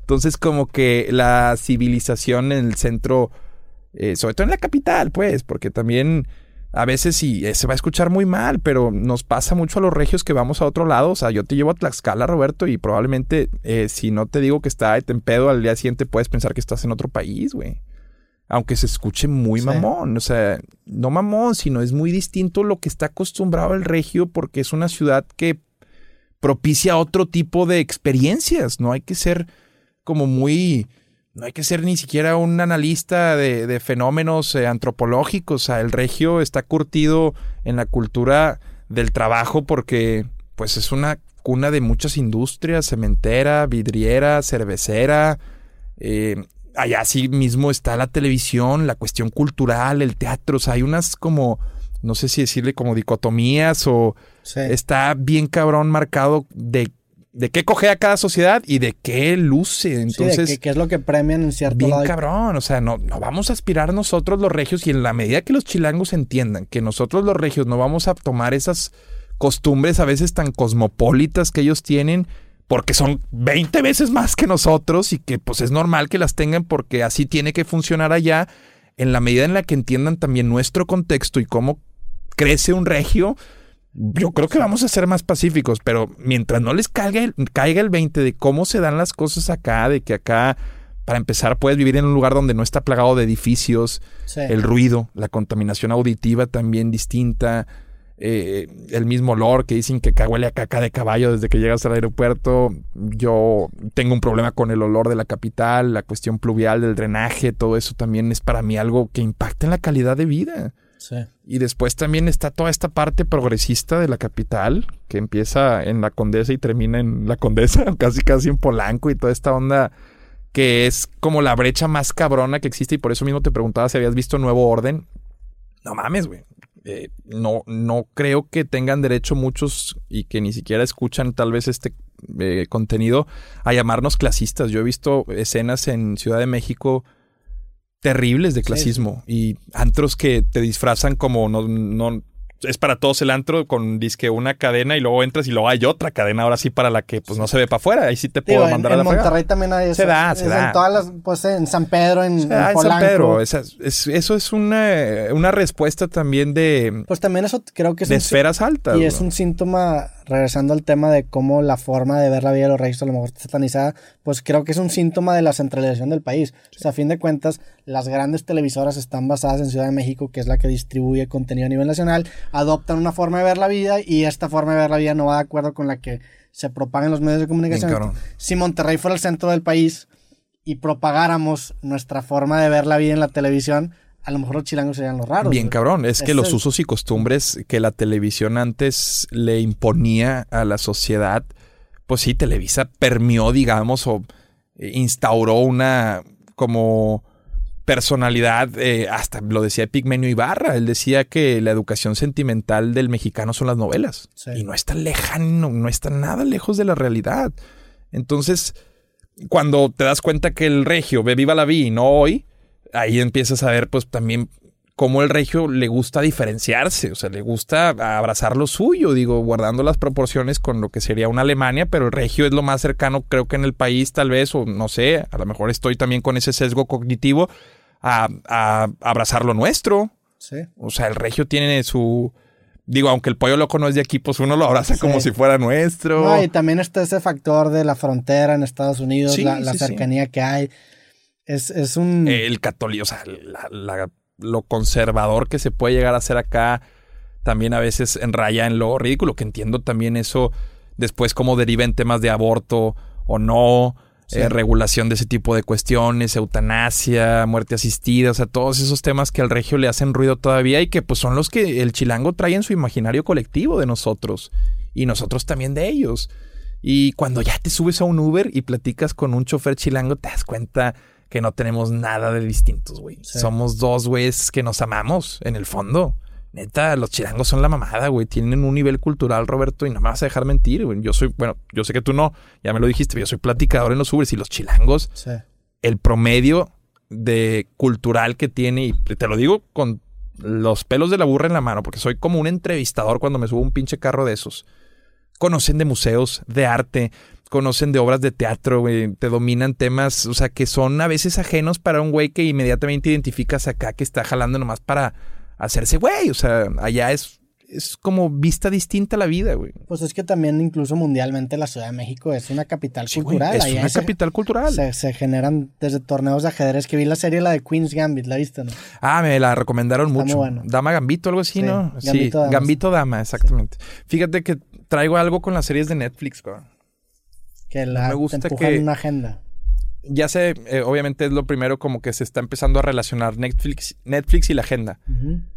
No tanto así como la agenda, pero sí es muy como notable que las hacen por comité, ¿no? Como esta crítica que hacía Scorsese de las películas que se hacen ya por comité, güey. Donde casi casi tienes que llenar un checklist de lo que tiene que tener ya una serie Ok. y pierde esa La- la visión de... como que de clichés. Pierde esa visión de cine de los noventas hermosa, de cine ochentero, de, películas que tenían una visión de un director de que, güey, gracias, cabrón. Se, sienten como maquiladas en masa. Gracias por atreverte. Deja tú, güey. Los actores, por ejemplo, de las series españoles más reciclados que, mames, les quiero hablar, güey. Denme chance. Sí. Te lo juro, le echo ganas, cabrón, pero denme, denme chance, güey. O sea, ¿por qué? Digo, está bien, bien guapa este exposito, güey, pero después parece ser así como que un círculo al que muchos no le están queriendo entrar eh, y dices, te, te, hace ruido y eso me hace pues, ruido. creo que lo que le pasó a Netflix es lo que Amazon hizo, o sea, están masificando incluso la producción de, eh, por ejemplo, en Amazon masifican la producción de productos al punto de que el algoritmo de Amazon le dicta qué producto sacar marca Amazon, dependiendo de lo que más se ve. Probablemente, y no lo dudo, hay un algoritmo que tiene ciertas métricas críticas en distintas series que fabrica una, un template de una historia que después hacen una serie. O sea, yo no lo dudo ni tantito que haya eso. Sí, sí, sí, es como una marca propia de HB o de Walmart. o sea, Netflix es la que yo estoy empezando a ver como la marca genérica. Sí. Eh, y en verdad me está gustando más lo que me ofrece HBO, lo que me ofrece Apple, lo que me ofrece Amazon lo que me ofrece Showtime, que de hecho va de la mano mucho también con, con este HBO o AMC, AMS, o no, no me acuerdo, AMC, la que sacaba, AMC. exactamente. O sea, a veces también ya viene, de dónde viene el producto ya te dice mucho, es como una película que el director te, ve, le digo, si no saca una película mañana, la vas a ir a ver casi por most. Digo, es comercial, pero es un director que se ha ganado el derecho de eso, ¿no? Y creo que Netflix conmigo no se lo ha ganado, güey. Si eh, sí tiene muy buenos contenidos, tiene muy buenos contenidos, pero no es casualidad que batalle para encontrar un contenido ahí. ¿Qué, otras series de Netflix? O sea, que es que yo no soy mucho de series, vi esta porque me la recomendaron por el Mira, Netflix está Billions, eh, o sea, que son joyas, está Billions, está Bojack, que yo no soy fan, pero sé que es aclamada por la crítica. Bojack eh, Horseman. Bojack Horseman, está Ricky Morty. Está Betty la Fea, que son así, te estoy hablando de los que mm, creo que apuntalan casi, casi, eh, eh, o le dan el flujo de efectivo a la ¿De Rick and Morty tampoco eres fan? Eh, tampoco me, marean mucho, me medio me vuelan mucho. No me gusta tampoco lo que está. Vi también Midnight Gospel y también me mareó mucho. Y traía un chocongo encima y de hecho también me malviajó más. Me gusta lo que tiene estructura. El Rick and Morty me gusta. Y no que, ojo, no estoy diciendo que Rick and Morty no la tenga. Me pierdo mucho en la trama y no estoy dispuesto a entregarle a veces tanto tiempo a la serie. Sí, como que son, por ejemplo, hay, bromas de... Exige mucho de mí. De Rick and Morty en, las que si te clavas en entender realmente toda la... O sea, hay chistes que te lo dicen en cinco segundos que implican un fondo muy cabrón para poder entender el chiste, que también dices, o sea... Sí, es de que, a ver, cuando haces que sea tan elaborado, ya la experiencia me la afectaste a mí, güey. a mí el chiste tiene que ser como un reflejo. Pero, por ejemplo, creo que si lo hubieras visto de niño, la apreciarías ah, porque también tiene como que esa, esa capa que es entretenida aunque no le pongas atención. Y que, ojo, es una caricatura. Creo que no sé si sea como eh, intrínseco, intrínseco el hecho de que una caricatura sea para niños, o no sé si es la palabra, sino que esté sea, por eh, definición que la caricatura exactamente. para No sé si cuando tú te no, no, de hecho no, hay caricaturas para adultos. Sí. Eh, pero no sé si el objetivo de Ricky Morty sí sea para niños. Es caricatura para adultos, o sea, el hecho de decir eh, la tienes que aclarar. Ajá. no es como Renny Stimpy que Sí, creo que por default te, imaginas caricatura como algo infantil. O la polémica de Bob Esponja que en su momento se creía que era para así se dijo, ¿no? Que para idiotas o que idiotizaba o que estaba relacionada con un bajo intelecto si la disfrutabas yo disfrutaba mucho Bob Esponja. o sea, para mí tiene que ver con la apertura. En una, una, cuestión de cuando te sientas a ver un contenido qué tan, eh, qué tan abierto estás a recibirlo. Eh, he visto, en esta pandemia he visto muchísimas series, muchísimos contenidos. De hecho, hubo una época en la que Bowlers, por ejemplo, de La Roca, que es un agente de la NFL, un ex jugador retirado, un jugador retirado, me la acabé en poco tiempo. Hablando de Netflix, también está eh, Ozark, que es buenísima. Te la recomiendo, una gran actuación ahí de Jason Bateman. Em, hay buenos documentales también. Está este de Vilas, que es el de Netflix. Hay, hay buenos contenidos. Sí, documentales he visto. Sí. Series de Netflix casi no. Eh, ah, entre otras también, por ejemplo, después sacan y se ponen muy de moda las de Tiger, eh, Tiger King, y después eh, Don't Fuck With Cats y estos documentaris que también me, me, frustra un poco ver que la gente los compra todos, güey, de que no mames, viste ese pello, güey, está súper, es un documentario, tú, o sea, no mames. Y luego de que uno se enoja, no, sí pasó. Y bueno, no sé. es eh, que rayan en esa línea entre la ficción y la verdad. sí, o sea, ¿cómo, ¿cómo me explicas eso? Em, pero en general hay muchos buenos contenidos. Está el regreso de Attack on Titan. ¿No te gusta el anime? Neta, nunca has consumido anime. Tú, tú por ejemplo, ¿no has visto Death Note? Death Note, es, la es el único anime. Con eso hay, ya, con eso hay. Ya, no hay pedo. O sea, ese, para mí el most del anime es... Eh, Sí. Hoy en día agregaría Attack on Titan también. Y unos dicen que Evangelion. Pero Death Note ni siquiera lo terminé, vi como 30 capítulos. Net- ¿Y no le decidiste ver ahí el...? Que salió la película, vi la película. No, hombre, güey, no, el anime, vato, el anime es... No, pinches japoneses, güey, está- están bien cabrones, güey, neta, esos vatos sí nos dan muchas, muchas vueltas en cultura. Me, no quería dejar pasar también, y lo hablé, lo hablé en otros espacios, pero vi un TED Talk, yo sé que hay ya un chingo de TED Talks, pero no sé si has visto uno que se llama La falacia de los dos sistemas políticos. La Dura falacia- 20 minutos. Lo hace un chino. Está genial. En 20 minutos te tira la, pues sí, pues te- la falacia de la democracia en la que vivimos, güey.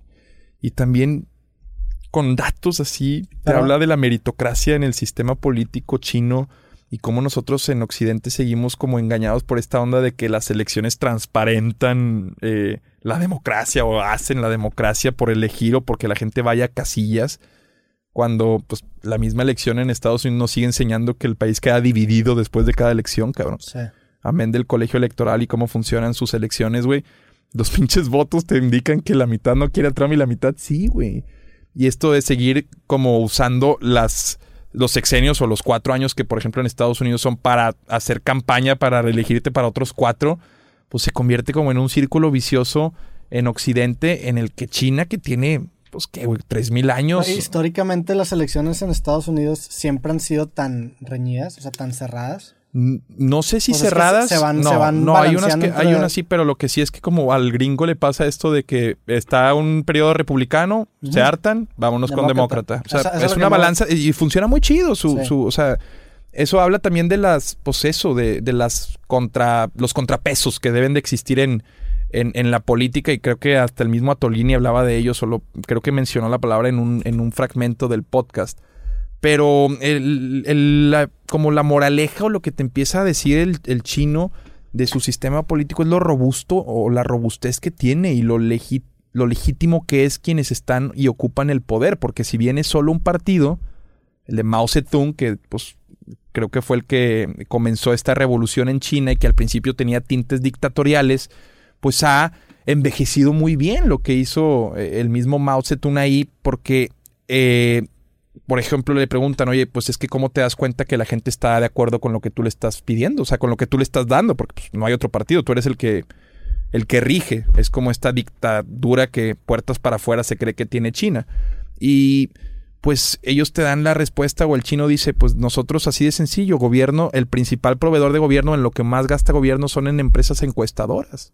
O sea, para, para saber cómo está Sí. la población china. De hecho, si tú le preguntas a un chino cómo ve el futuro y le preguntas a un francés, el francés lo ve pesimista, un alemán lo ve pesimista, el ruso lo ve pesimista y en un 93% de aprobación el chino cree que el futuro es mejor, que lo que viene es mejor para su vida. O sea, imagínate el estándar de felicidad que traen los que nosotros creemos que están ahí en los campos de arroz, eh, todos eh, latigados y la madre. Obviamente hay opresión, Sí. como en, supongo en los países que tienen gran cantidad de gente como lo son China, India, el mismo Brasil acá en Latinoamérica.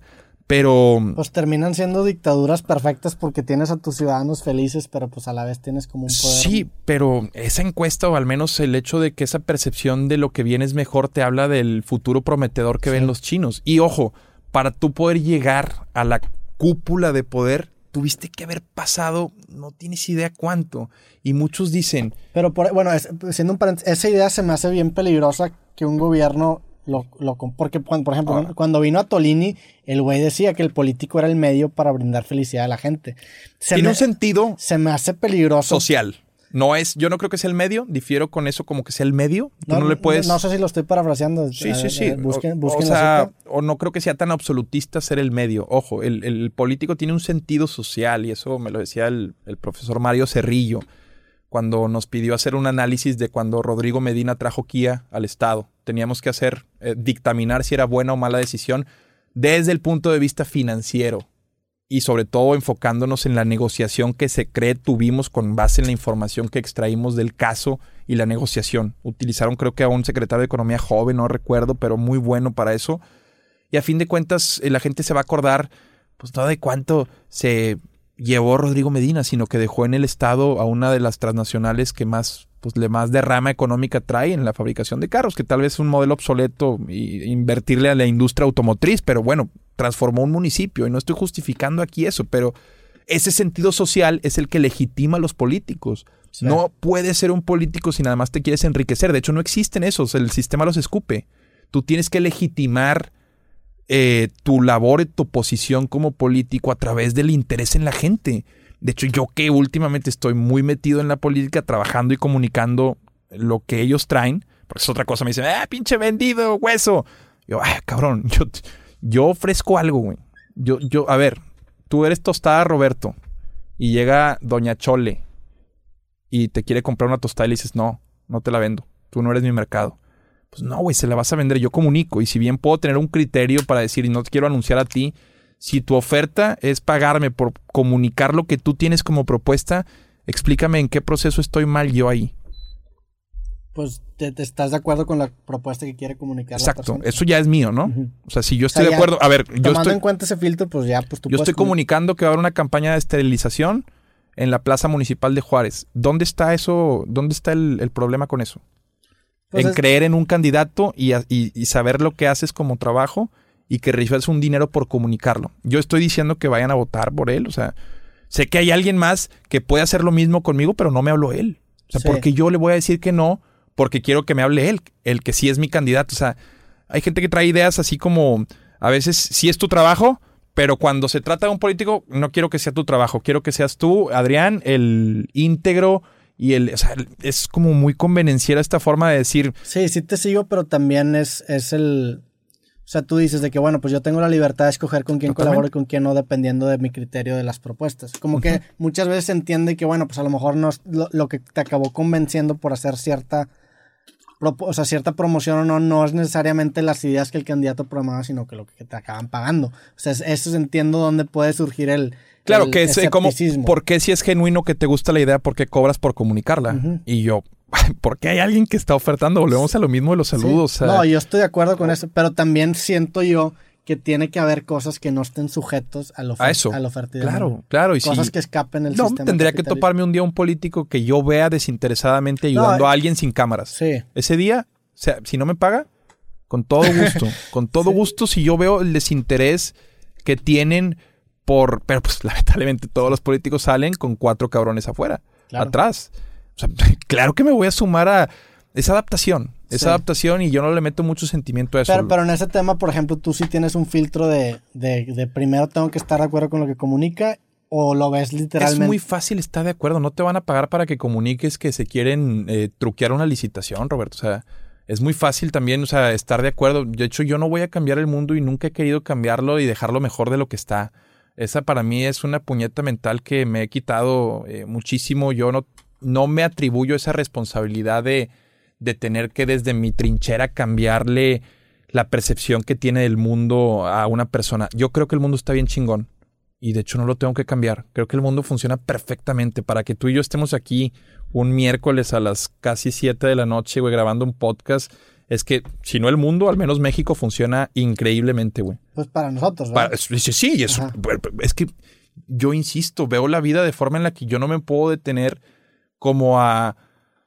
Y lo, a sufrir por alguien más. Lamentablemente me tocó. Tuve la mala suerte y la buena. La mala suerte de ser clase media y la buena suerte de no ser clase. O sea, de no ser. La mala suerte de no ser clase alta y la mala suerte de no las de y la buena suerte de no nacer en clase, o sea, no sé si me explico con ese punto, o sea, yo lo tiro. Estás en una situación chingona la tiro, güey, la tiro esa idea y ojalá pues no se ofenda a nadie, Digo, también las personas que están sentados viendo este podcast también tienen un, cierto grado de privilegio cabroncísimo que mucha gente no tiene, güey. Y ojo. Y no puedes, sí, sí te sigo con que no puedes detener tu forma de vivir la vida o ver el mundo porque alguien más está... No voy a ir a gozar ni me voy a ir a comer un pinche caviar enfrente de una persona que no tiene acceso. Ojo, hay formas. Yo no, que no se confunda aquí. por eso. Y aclaro tanto las cosas porque normalmente en un formato podcast la gente se queda con eso y a veces incluso corta esos momentos y le quita el contexto y se ve algo muy mamón. Sí.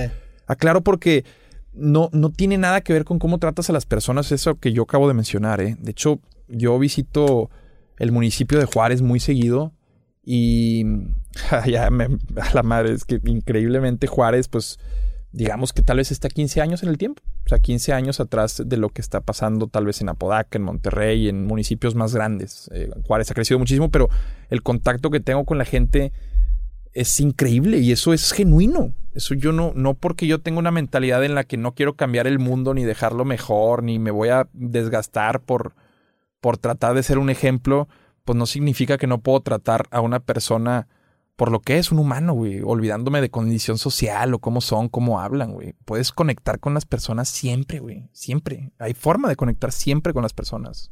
Bien cabrón. Y me perdí de a dónde íbamos, cabrón, pero la política también es un tema que me gusta muchísimo. Me gusta, me gusta. Me gusta y creo que a la madre aquí casi me delato, pero eh, el servicio público genuino es necesario, güey. Faltan líderes, cabrón. Y el liderazgo se ejerce. ¿Te ves tú como político algún día?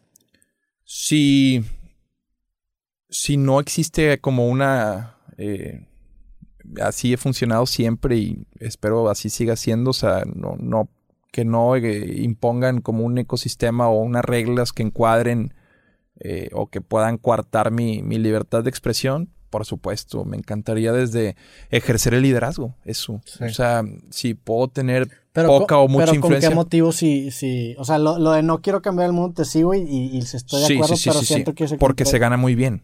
Se gana muy bien y hay formas de hacerlo, ojo. Eh, está descarado, pero puedes ganar muy ah, bien viviendo el...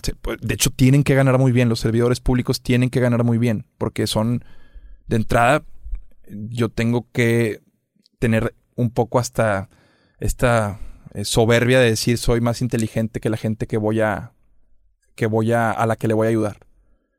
O sea, a mí sí me tiene que ir mejor como servidor público porque es desgastante lo que tengo que hacer para que en verdad desde mi puesto impacte.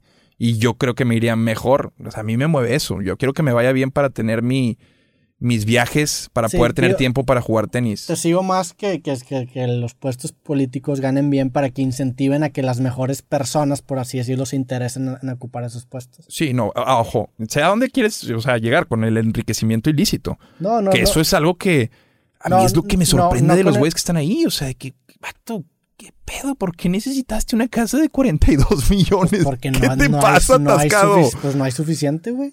Pero estamos, estamos metidos en el ciclo donista en el que siempre queremos más y normalizar. Eh, eso, eso, precisamente regresando al punto que ya me acuerdo que íbamos, de la política y la felicidad, es lo que me asusta, porque cuando un gobierno se como toma responsabilidad de la felicidad de su pueblo, como que siento que tiene la capacidad de imponer un nuevo normal y empezar a hacer incrementos paulatinos que tengan esa ilusión de que se está avanzando en una espiral. Entonces creas esta ilusión de que como siempre un año está mejor que el siguiente. Sí, como lo Partiendo de la mierda, por ejemplo entras a este, pues a, esto. Ahí es donde también creo que puedo aportar un diferenciador, no yo, sino creo que muchos nuevos eh, políticos o la nueva generación, la nueva sangre, viene también con esta versión regulada, güey, de, vato, ya no son tiempos así, hay una transparencia y una eh, legitimidad a través de procesos incluso también digitales, la misma facturación migró hacia allá y todavía no se soluciona el asunto de facturas. Eh, y empresas fantasmas, pero creo que también la política ha avanzado en ese sentido. Y, ya no es son, o sea, ya no, tú, insisto, el sistema, y yo no lo conozco, imagínate, he mojado piecitos, ni siquiera, yo no sé de política, yo tengo una percepción de política con lo poco que he trabajado con políticos, comunicando, porque a fin de cuentas son dos funciones muy parecidas, yo comunico cosas, yo necesito salir a comunicar en la noche, lo que vamos a hacer en el programa. Y ellos comunican propuestas, comunican iniciativas y comunican acciones. Esos son trabajos muy parecidos y sí, no tendría problema pasar de, de, que mi pasión sea entretener a que mi pasión sea liderar. O sea, pero con lo que tiene que ver con liderar, o sea, en verdad, trabajar, cabrón. O sea, sí se puede. Y después de ver las chingas que a veces se meten esa gente, güey, dices, tu madre, pues, pues no hay pedo que tengas un cazón, güey. No pasa nada.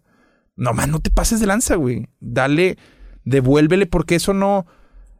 La chingada... también, se contradice mucho el discurso que agarran estos políticos con la, con la opulencia que llegan a tener. O sea, es, ahí es en donde surge la hipocresía de decir, vas por ejemplo a una comunidad rural y, tiras un discurso empático con las personas y probablemente el reloj que trae puesto el político vale más que lo que ganan todas las personas juntas en un año. Entonces, ¿qué, qué tanto nivel de empatía puede realmente sentir si la diferencia es así de abismal? Que yo no estoy diciendo que los políticos tengan que vivir pobres, yo creo que sí debería ser. No, no, debe de haber un, eh, sobre todo después empiezan temas muy éticos y, de cuestiones morales también de, de ver la situación que pasa en México, la cantidad de pobres que tiene, la cantidad de nuevos pobres que habrá después de la pandemia eh, el grado de analfabetismo, el sistema de salud, el rezago, el tejido social. Hay, muchos factores como para que un político se pueda pensar que no debe ser ni rico.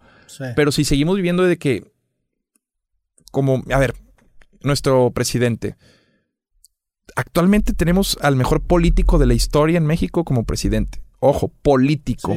¿Quién mejor que ese señor? Güey, AMLO tú lo llevas a Galeana o lo llevas, no mames, güey, como el niño Fidencio, güey. O sea, ese vato, eh, tenemos al mejor político de la historia en México y sin embargo ve el pueblo al menos la percepción, insisto, hablamos desde nuestra trinchera y nuestro espacio. Ese es el mejor marquetero, güey. Güey, es increíble, es increíble. Pero no necesariamente eso es bueno, o sea, no necesariamente nos conviene. eso voy, ¿por es como si te digo, pues en México tenemos al empresario más voraz del mundo. Así. Pues no nos conviene, pues, güey. Somos unos peces con un tiburón, güey. y, a lo que voy es que también, ¿de qué me sirve a mí que este señor congenie con las masas y que le diga a la gente lo que quiere escuchar? Pues yo no quiero eso, güey.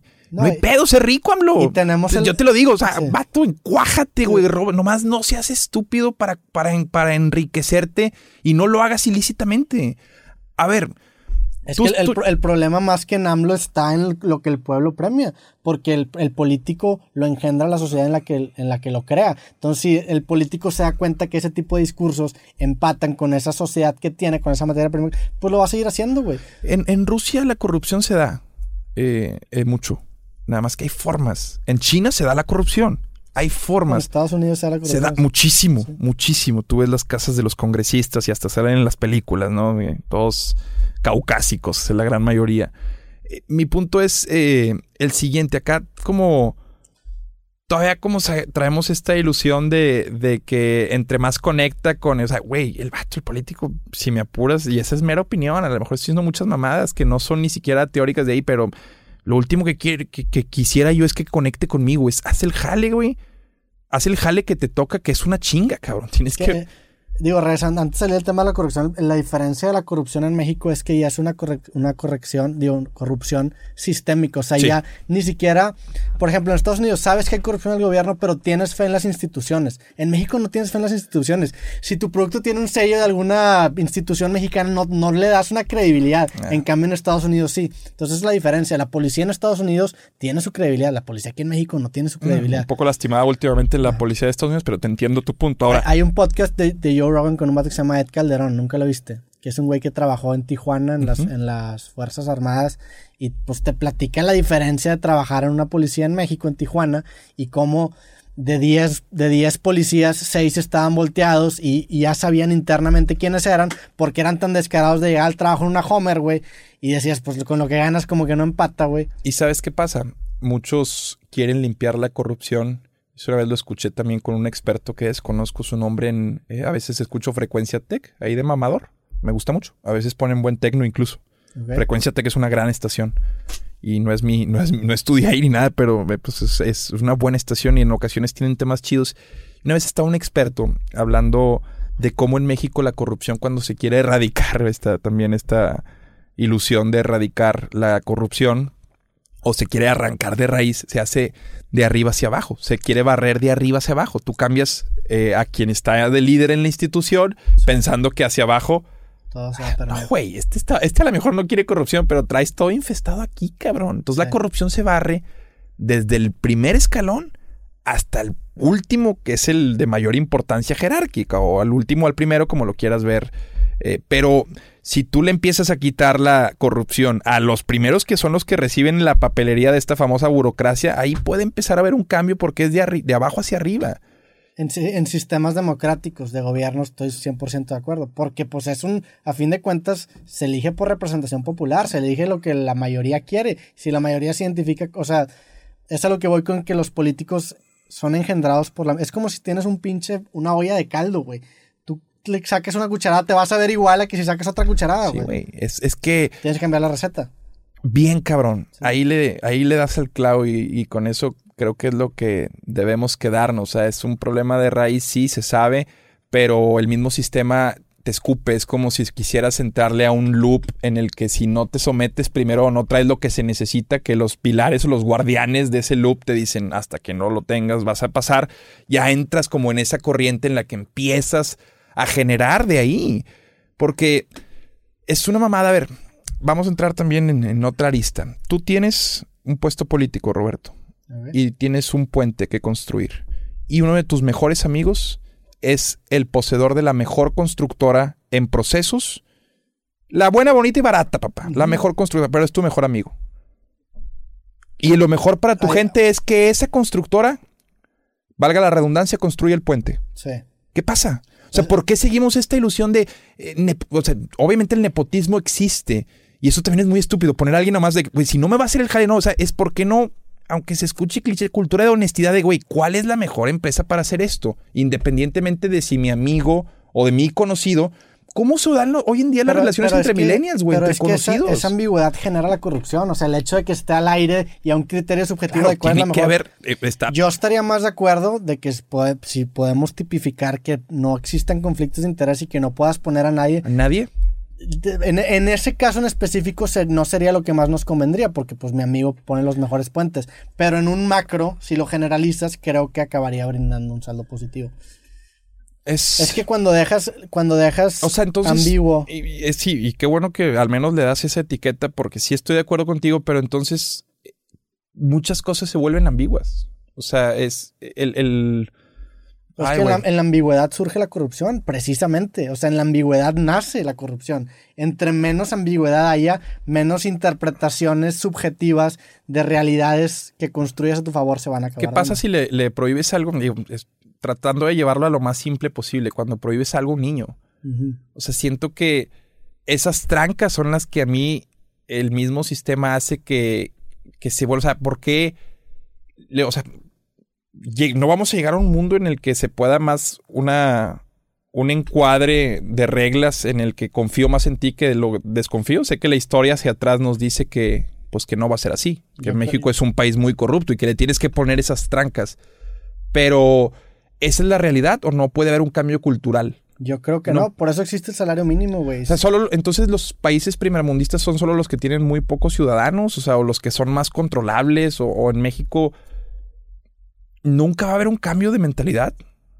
O sea, está muy cabrón, en verdad, que traemos entonces esto de la corrupción en la, en la mezcla genética de la cual fuimos si se puede decir víctimas o... Digo, no sé si sea exclusivamente la cultura o mexicana. Yo te digo que no le puedes, no puede usar su criterio el, funcionario público. Sé que en la ambigüedad está la corrupción, entiendo tu punto, pero el criterio no está por encima de algo. Pues es que ahí nos vamos un paso más atrás. Ahora, ¿está mal? Que tu mejor amigo te dé la cotización en 600 millones de pesos y no en los 15 que cuesta el, puente. Ahí sí es donde yo digo, Vámonos un paso más atrás, ok. Te entendería si tu funcionario tiene la decisión de, y, no, y olvidamos de conflictos de interés que se pueda, pero bueno, entonces, ¿qué, qué, qué fue la materia prima que produjo ese funcionario? Una masa de 120 millones de personas, ¿con qué nivel educativo, güey? ¿Cómo estamos? O sea, vas y, digo, tampoco creo que la, la, tampoco creo que la solución ideal sea la educación, porque creo que eso nos brinda un, como que una paz de decir. Tú le llamas lo que en Japón, en las plantas de operación que se adapta acá en las plantas le llaman y me lo va a tener que corregir la gente los kikapoques o los que son no puede bajar la plancha o el torno sin que tengas levantado esto, es como un mecanismo de seguridad. O sea, sí te entiendo que te voy a regular, te voy a poner un blindaje en el que ni nadie que tenga relación contigo va a poder, o sea, en el específico eh, ejemplo de lo que es el enriquecimiento ilícito, que es pues, el gran mal de la política en México. O sea, el, que la mucha gente esté en pobreza y después veas un político con madre mía, o sea, ¿de dónde sacó un Camaro? Me, Camaro me fui, hasta me quedé corto, un Lamborghini, un yate, un líder sindical de Pemex, o sea, ese tipo de cuestiones o esas incongruencias de México son lo que hacen que el político tenga tan mala imagen. Yo a lo que voy es que hay una sangre nueva, creo, al menos confío. He estado en contacto con personas que pues, no, necesariamente, no necesariamente son sangre nueva, pero que en su discurso al menos no me muestran esos voraces eh, tiburones que lo único que quieren es empinarse gente para ellos enriquecerse. Y sé que sí es un mundo de máscaras, ojo. Yo creo que eso, esa nueva sangre que tú estás viendo es un producto de que ahora sí hay más transparencia. Definitivamente hay más transparencia. Entonces, es a lo que voy. O sea, estos tiburones de antes surgieron porque los límites de antes permitían esa oscuridad en la que se podrían desarrollar y robar sin que nadie se dé cuenta. Ahorita, bajo estas nuevas reglas, vas a tener estos discursos un poco más transparentes porque se tienen que adaptar a ellos, no porque les nació. Simplemente las reglas del juego definieron al jugador. Y han cambiado. Con la nueva, con la 4T cambian las reglas del juego. Entonces, a, lo que voy es que dependen de las reglas del juego. Hay que poner las reglas lo suficientemente no ambiguas para que no caigamos en disyuntivas morales que recaigan en los brazos de una persona, porque ahí, ahí es donde se acaba corrompiendo. Y creo que incluso el sistema premia a la gente que toma los. Por ejemplo, en empresas gigantescas, pues el, el, el, CEO de una empresa, su función es hacer que la empresa sea redituable, que genere dinero. Rentable. Rentable, exactamente. Entonces, pues este, este güey no va a tomar una, una acción no sé, a lo mejor moralmente correcta, si bajo la ley existe otra acción que es moralmente no tan correcta. O sea, siempre se van a ir al extremo. Por eso están los salarios mínimos. Por eso se van a hacer camisetas en Bangladesh, porque hay manos de obra. O sea, entre más grande se haga esta compañía, se disuelve la culpa moral o la culpabilidad moral que tienen de las acciones que toman y se van a los límites. O sea, medio como capitalismo político, casi casi. O sea, es como una política orientada también a ese sistema económico en el cual le sacas provecho a todo, o al menos tratas de potenciar la ganancia, el profit. Y, se da mucho en, política. O sea, eh, no sé hasta qué punto y tendría que adentrarme más como para entender cuáles son esos límites. y ojo, aclarando a muchos que puedan estar de acuerdo o no, pues hablamos casi casi desde la percepción, tú y yo, somos ajenos a la industria y, no está mal, somos dos ciudadanos de México, tenemos todo el derecho de expresar lo que percibimos, pero ahora que he mojado un poco más los pies, veo que también, pues, insisto, como me pasó con Multimedios, está lleno también de, falsas creencias que son famas ganadas también pues de, forma justa, eh, el mismo PRI, o sea, no, no, no voy a ser yo el que se ponga a defender algo que pero el mismo PRI, pues hasta su misma campaña de darle gracias al PRI, o sea, sí, fueron 70 años, pero después ves todo lo que hicieron por el país, que tenían que hacerlo, ni modo que no.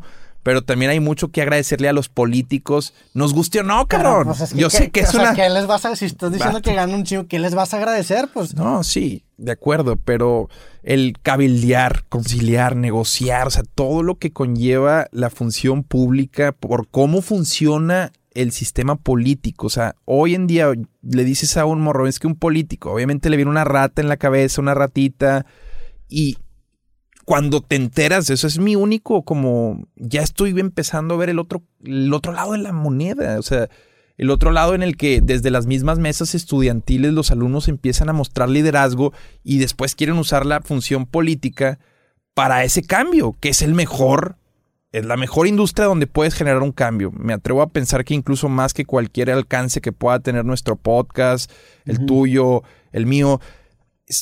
o sea, me parece que si uno quiere cambiar las cosas y por eso te respondo, sí, sí me encantaría entrarle a la función pública porque, pues bueno, si voy a hacer al menos, eh, insisto, no quiero cambiar nada, eh, yo lo quiero entrar porque me apasiona ejercer el liderazgo. Esa es mi razón para entrar ahí. O sea, me apasionaría estar al frente de algo y de gente. O sea, me apasiona eso y todo lo que conlleva el tener que estar lidiando con eso, con democratizar la opinión, casi casi. Entonces, ese proceso, desde que estaba chiquillo y veía educación cívica, y ahora que estoy un poquito como probando eso, me, me atrapa. No puedo negarlo, me, me, atrapa, o sea, me atrapa y sí me gustaría conocer todavía más de, de lo que hay en ese mundo, pues tan, tan loco también, porque, pues sí, sí, sí, es un mundo muy, como lleno de... Sí, pues te da curiosidad. Sí, me da mucha curiosidad. Y, yo no, chingado, güey. Es que también vuelvo, delato mucho de mi personalidad en este podcast. Perdón, pero yo no puedo ver como un güey pendejo. al menos mm, la cuestión moral sí, pero cuando ves a un político rico, yo, yo sé que la gran mayoría dice pinche retero. Yo digo que este güey es una pistola. Porque pues al menos no está. Ay, o sea, hay o sea, tú mismo pudiste haber empezado un camino hacia la política. Alguien puede haber empezado el camino a la política y cuando... Pero creo que Hay un chingo de esfuerzo, Roberto. O sea, creo que esa... De... Sí, sí. Qué chingón que, que diferamos aquí, güey. O sea, sí, estoy de acuerdo que hay un chingo... De... Demasiado, güey. O sea, es, es mucha meritocracia y las personas que están dispuestas a hacer ese sacrificio, tal vez aquí solo van a haber políticos que estén de acuerdo conmigo. O sea, la gran mayoría de tu audiencia pues va a reprobar esto que estoy diciendo o, o puede encontrar incongruencias en lo que digo. Yo solo estoy diciendo que ya encontré personas que conozco el sacrificio que han hecho Ah, no, por, yo- por crecer dentro de eso. Y sí, trae sus beneficios crecer dentro de una organización. Pero ¿quién ve a un político tragando mierda, empezando desde abajo, con las caminatas? ¿Cómo funciona la política en México? Que es una industria. O sea, no podemos hablar de política y después pensar que todo es malo. No, no, no, la, No, no, la idea fun- no es... funciona desde Roma, o sea, el, el- el derecho romano que está casi, casi como inmerso en nuestra, en nuestro sistema de leyes. O Digo, sea, yo, yo sí creo que ya estamos cerca de una nueva singularidad en tema de política que va a cambiar completamente el juego. Porque tiene que, o sea, siento que los políticos, el hecho de que tú me digas, es política, o sea, ya es un caminito, eso, eso me indica a mí que ya es un sistema obsoleto en el que los políticos ya saben jugarlo de tal forma en el que ya te, o sea, ya, ya es como un juego que ganas, güey, por así decirlo. O sea, volteas a ver, por ejemplo, el, el- el- el Parlamento de Canadá, que casi, casi parece. O sea, está hecho como para cumplir con cada. O sea, no es como cuota de inclusión. O sea, está muy chido ver, por ejemplo, que el ministro de Deporte, pues es alguien exmedallista olímpico. Eh, ves incluso que en la Secretaría de Cultura, pues meten. O sea, me gusta ese estilo en el que no tienes que tener como el perfil Digo, aquí también Ana, Ana tradicional. Fue. sí, no sé qué, claro. o Carlos sea, hay mucho de eso aquí. Se empieza a dar. Ves a Sergio Mayer, ves a Cuauhtémoc Blanco, gobernador de un estado. Yo no sé, no, no sé qué tan bueno sea eso, que no se nos olvide que Cuauhtémoc Blanco es gobernador de un estado. Sí. Pero todo tiene que ver con las ganas. O sea, no sé qué tanto Cuauhtémoc Blanco en verdad quiera ejercer su liderazgo. O sea, tú tienes una influencia. Ya va a llegar el PAN contigo, que tal vez es el que más alinea, o el PRI, o Movimiento Ciudadano, lo que sea. Y te presenta a ti una propuesta para que vayas de candidato.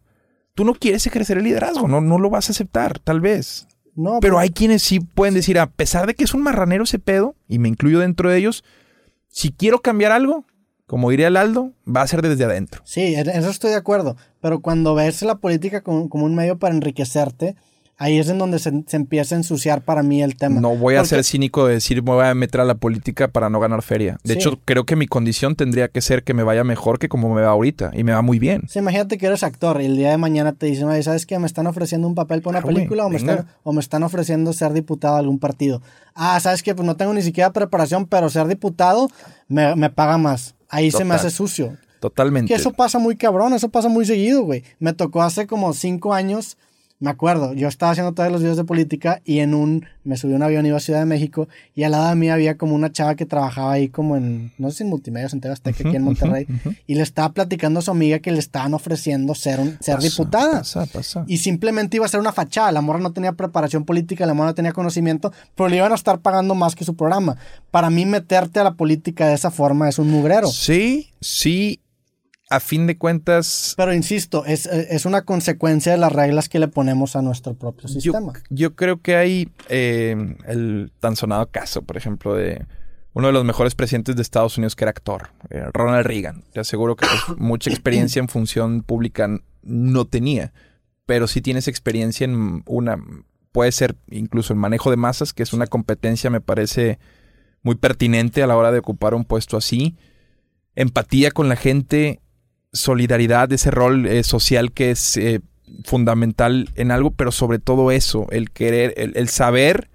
o sea, yo creo que es también hasta un acto de soberbia. O sea, yo, yo por ejemplo, sí aceptaría ser eh, alcalde, diputado de cualquier distrito. Eh, que no, pues no voy a ser diputado de un distrito aquí San Pedro, güey. Ujú. O sea, el nivel, me- no sé si me, se puede sonar un poco clasista, pero el nivel también de los, de por quienes vas a velar, pues te dice una cosa. Gente a lo mejor que tuvo acceso a universidades de Stanford, lo que quieras, el TEC, EGADE. O sea, sí, sí se puede ejercer un liderazgo. Tampoco es así como que tengas que ser un tecnócrata, güey.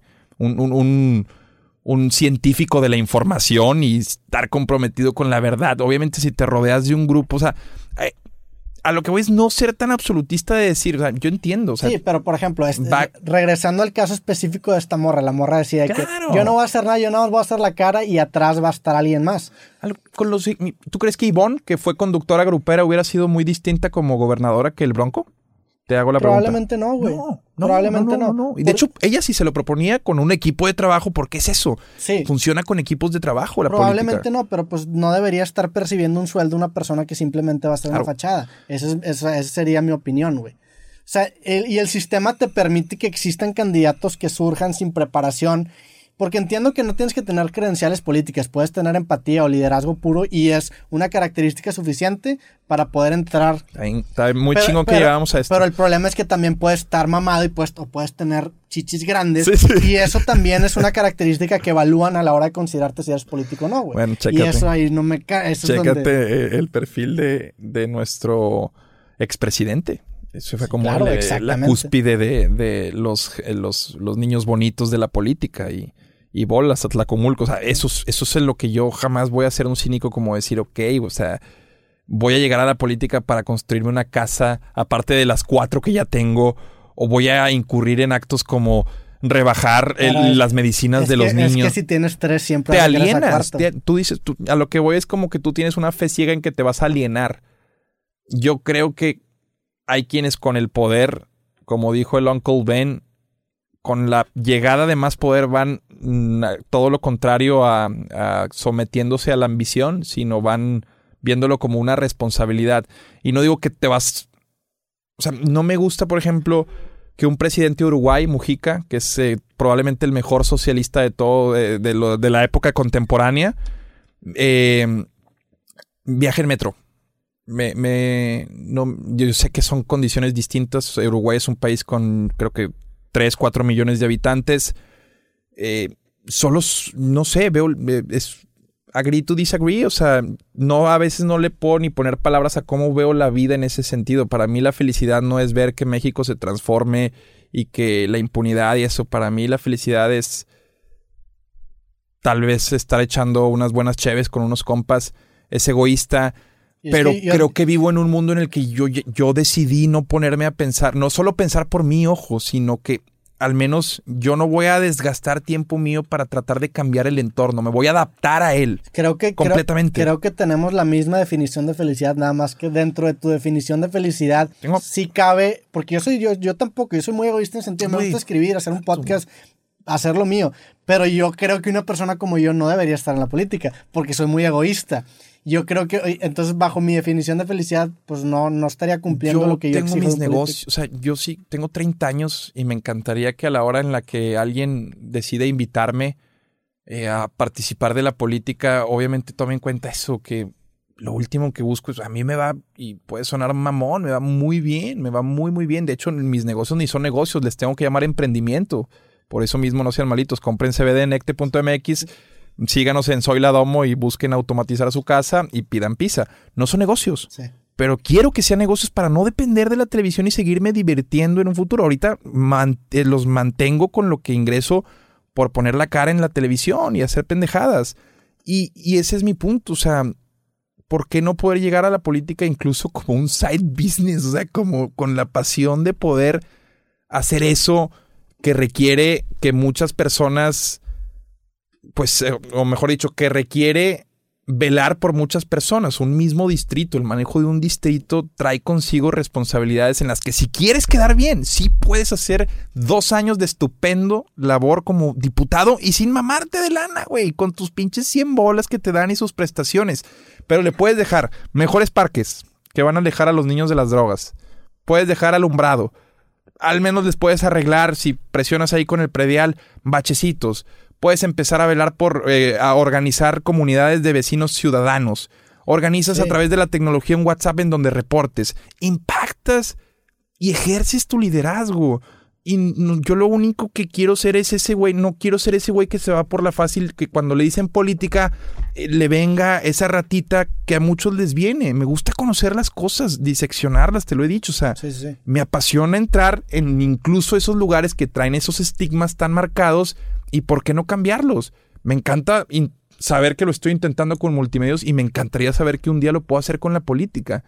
Y para eso, de entrada tendría que pensar diferente y por eso tengo esa desfachatez de sí, me encantaría porque me va a ir muy bien, voy a tener un cazón bruto si entro a la política y no tendría reparo.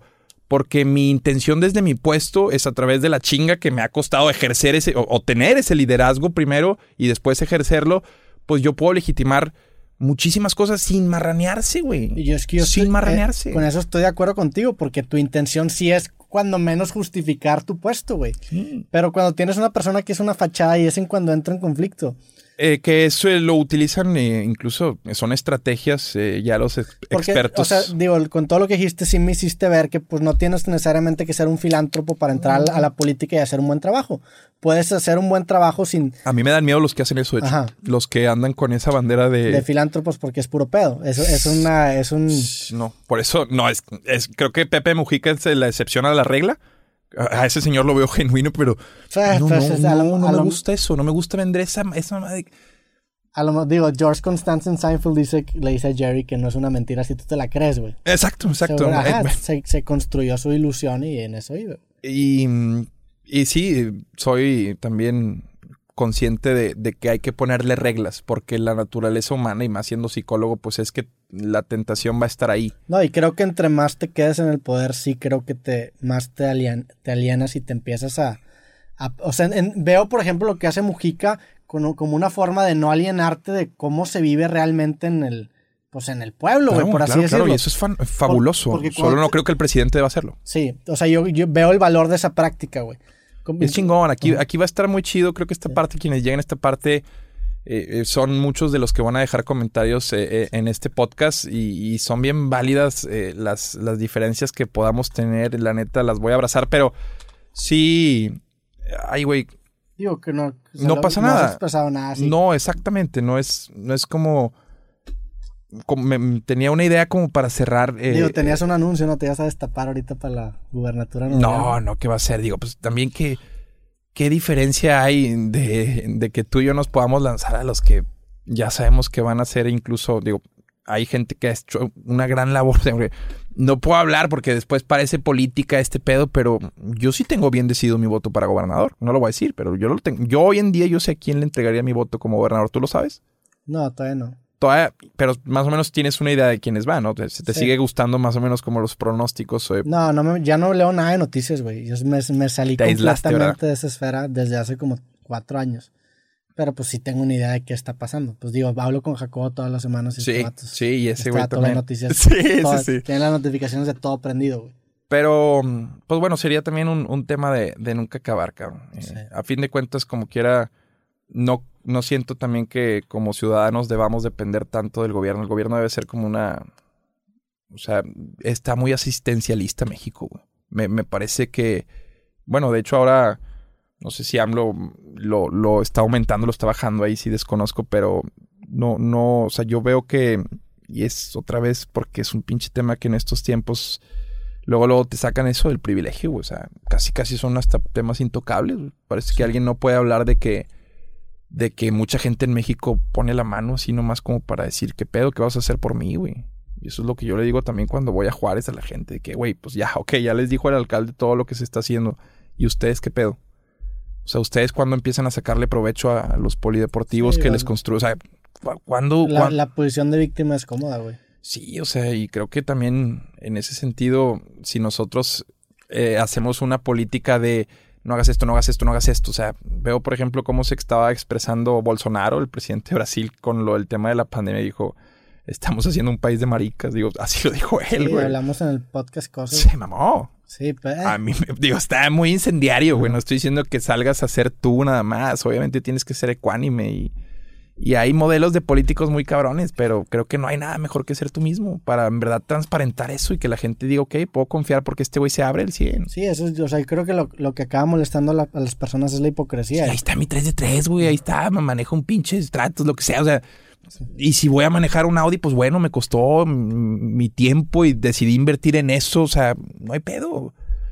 Mientras no pase exactamente todo el escenario negativo que también está chingón que ponga sobre la mesa, güey. Sí. Que existe. Y muy cabrón.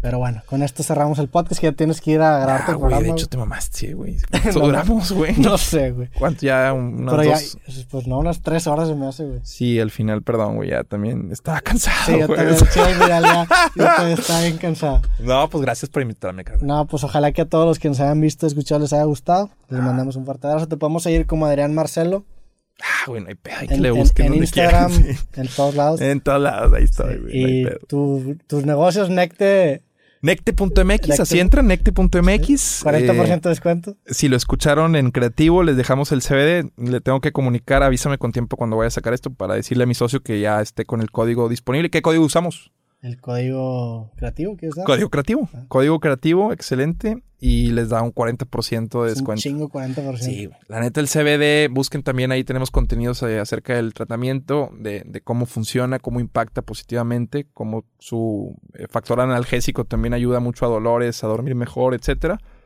Y me gustaría un chorro que los que traen su departamento o los que tienen incluso un negocio que quieren empezar a ahorrar luz, que nos dejen nada más proponerles algo en Soy la Domo. Hay un chorro de cosas, manejamos una distribución de Control 4, una marca muy robusta de automatización en Estados Unidos, que pues sí, es algo galletona. Es tal vez para un segmento alto, pero lo que yo busco a través de Soy Domo es bajar un poquito, normalizar un poquito la automatización para, para quienes quieren un confort en su casa, que se levanten a las 3 de la mañana y un foco se prenda solo porque Sí. sepa que estás ahí, un video portero, la misma alarma, manejar todo desde el celular, un control para todo. Está muy chido lo que hacemos y confíen en nosotros. Sí, son cositas que si te ahorran un minuto en una rutina que repites un chingo de veces, es una diferencia en cabrón. Mira, sé que como quiera, esa industria también, el do it yourself en un futuro, pues la va a acabar, pero de, de entrada no hay muchos como tú que automaticen por sí, Sí. solos. No sabe programar mucha banda, me incluyo dentro de ellos. Pues bueno, ya quedó. Gracias a todos. Nos vemos en el próximo episodio de Creativo. Les mandamos un abrazo. Que estén bien. Sobres. Bye. Hasta la próxima. Ay, güey, cabrón. La madre, también el chile al final ya está bien cansado, güey. Ya, hermano, y deja tú, todavía tengo programa, me mamé, güey. ¿Cuánto duró esta mamada? Un chingo. Hola, soy Roberto Martínez y te quiero recordar que este episodio completo y todos los demás de mi podcast creativo están disponibles totalmente gratis en YouTube y en Amazon Music. Por allá nos vemos.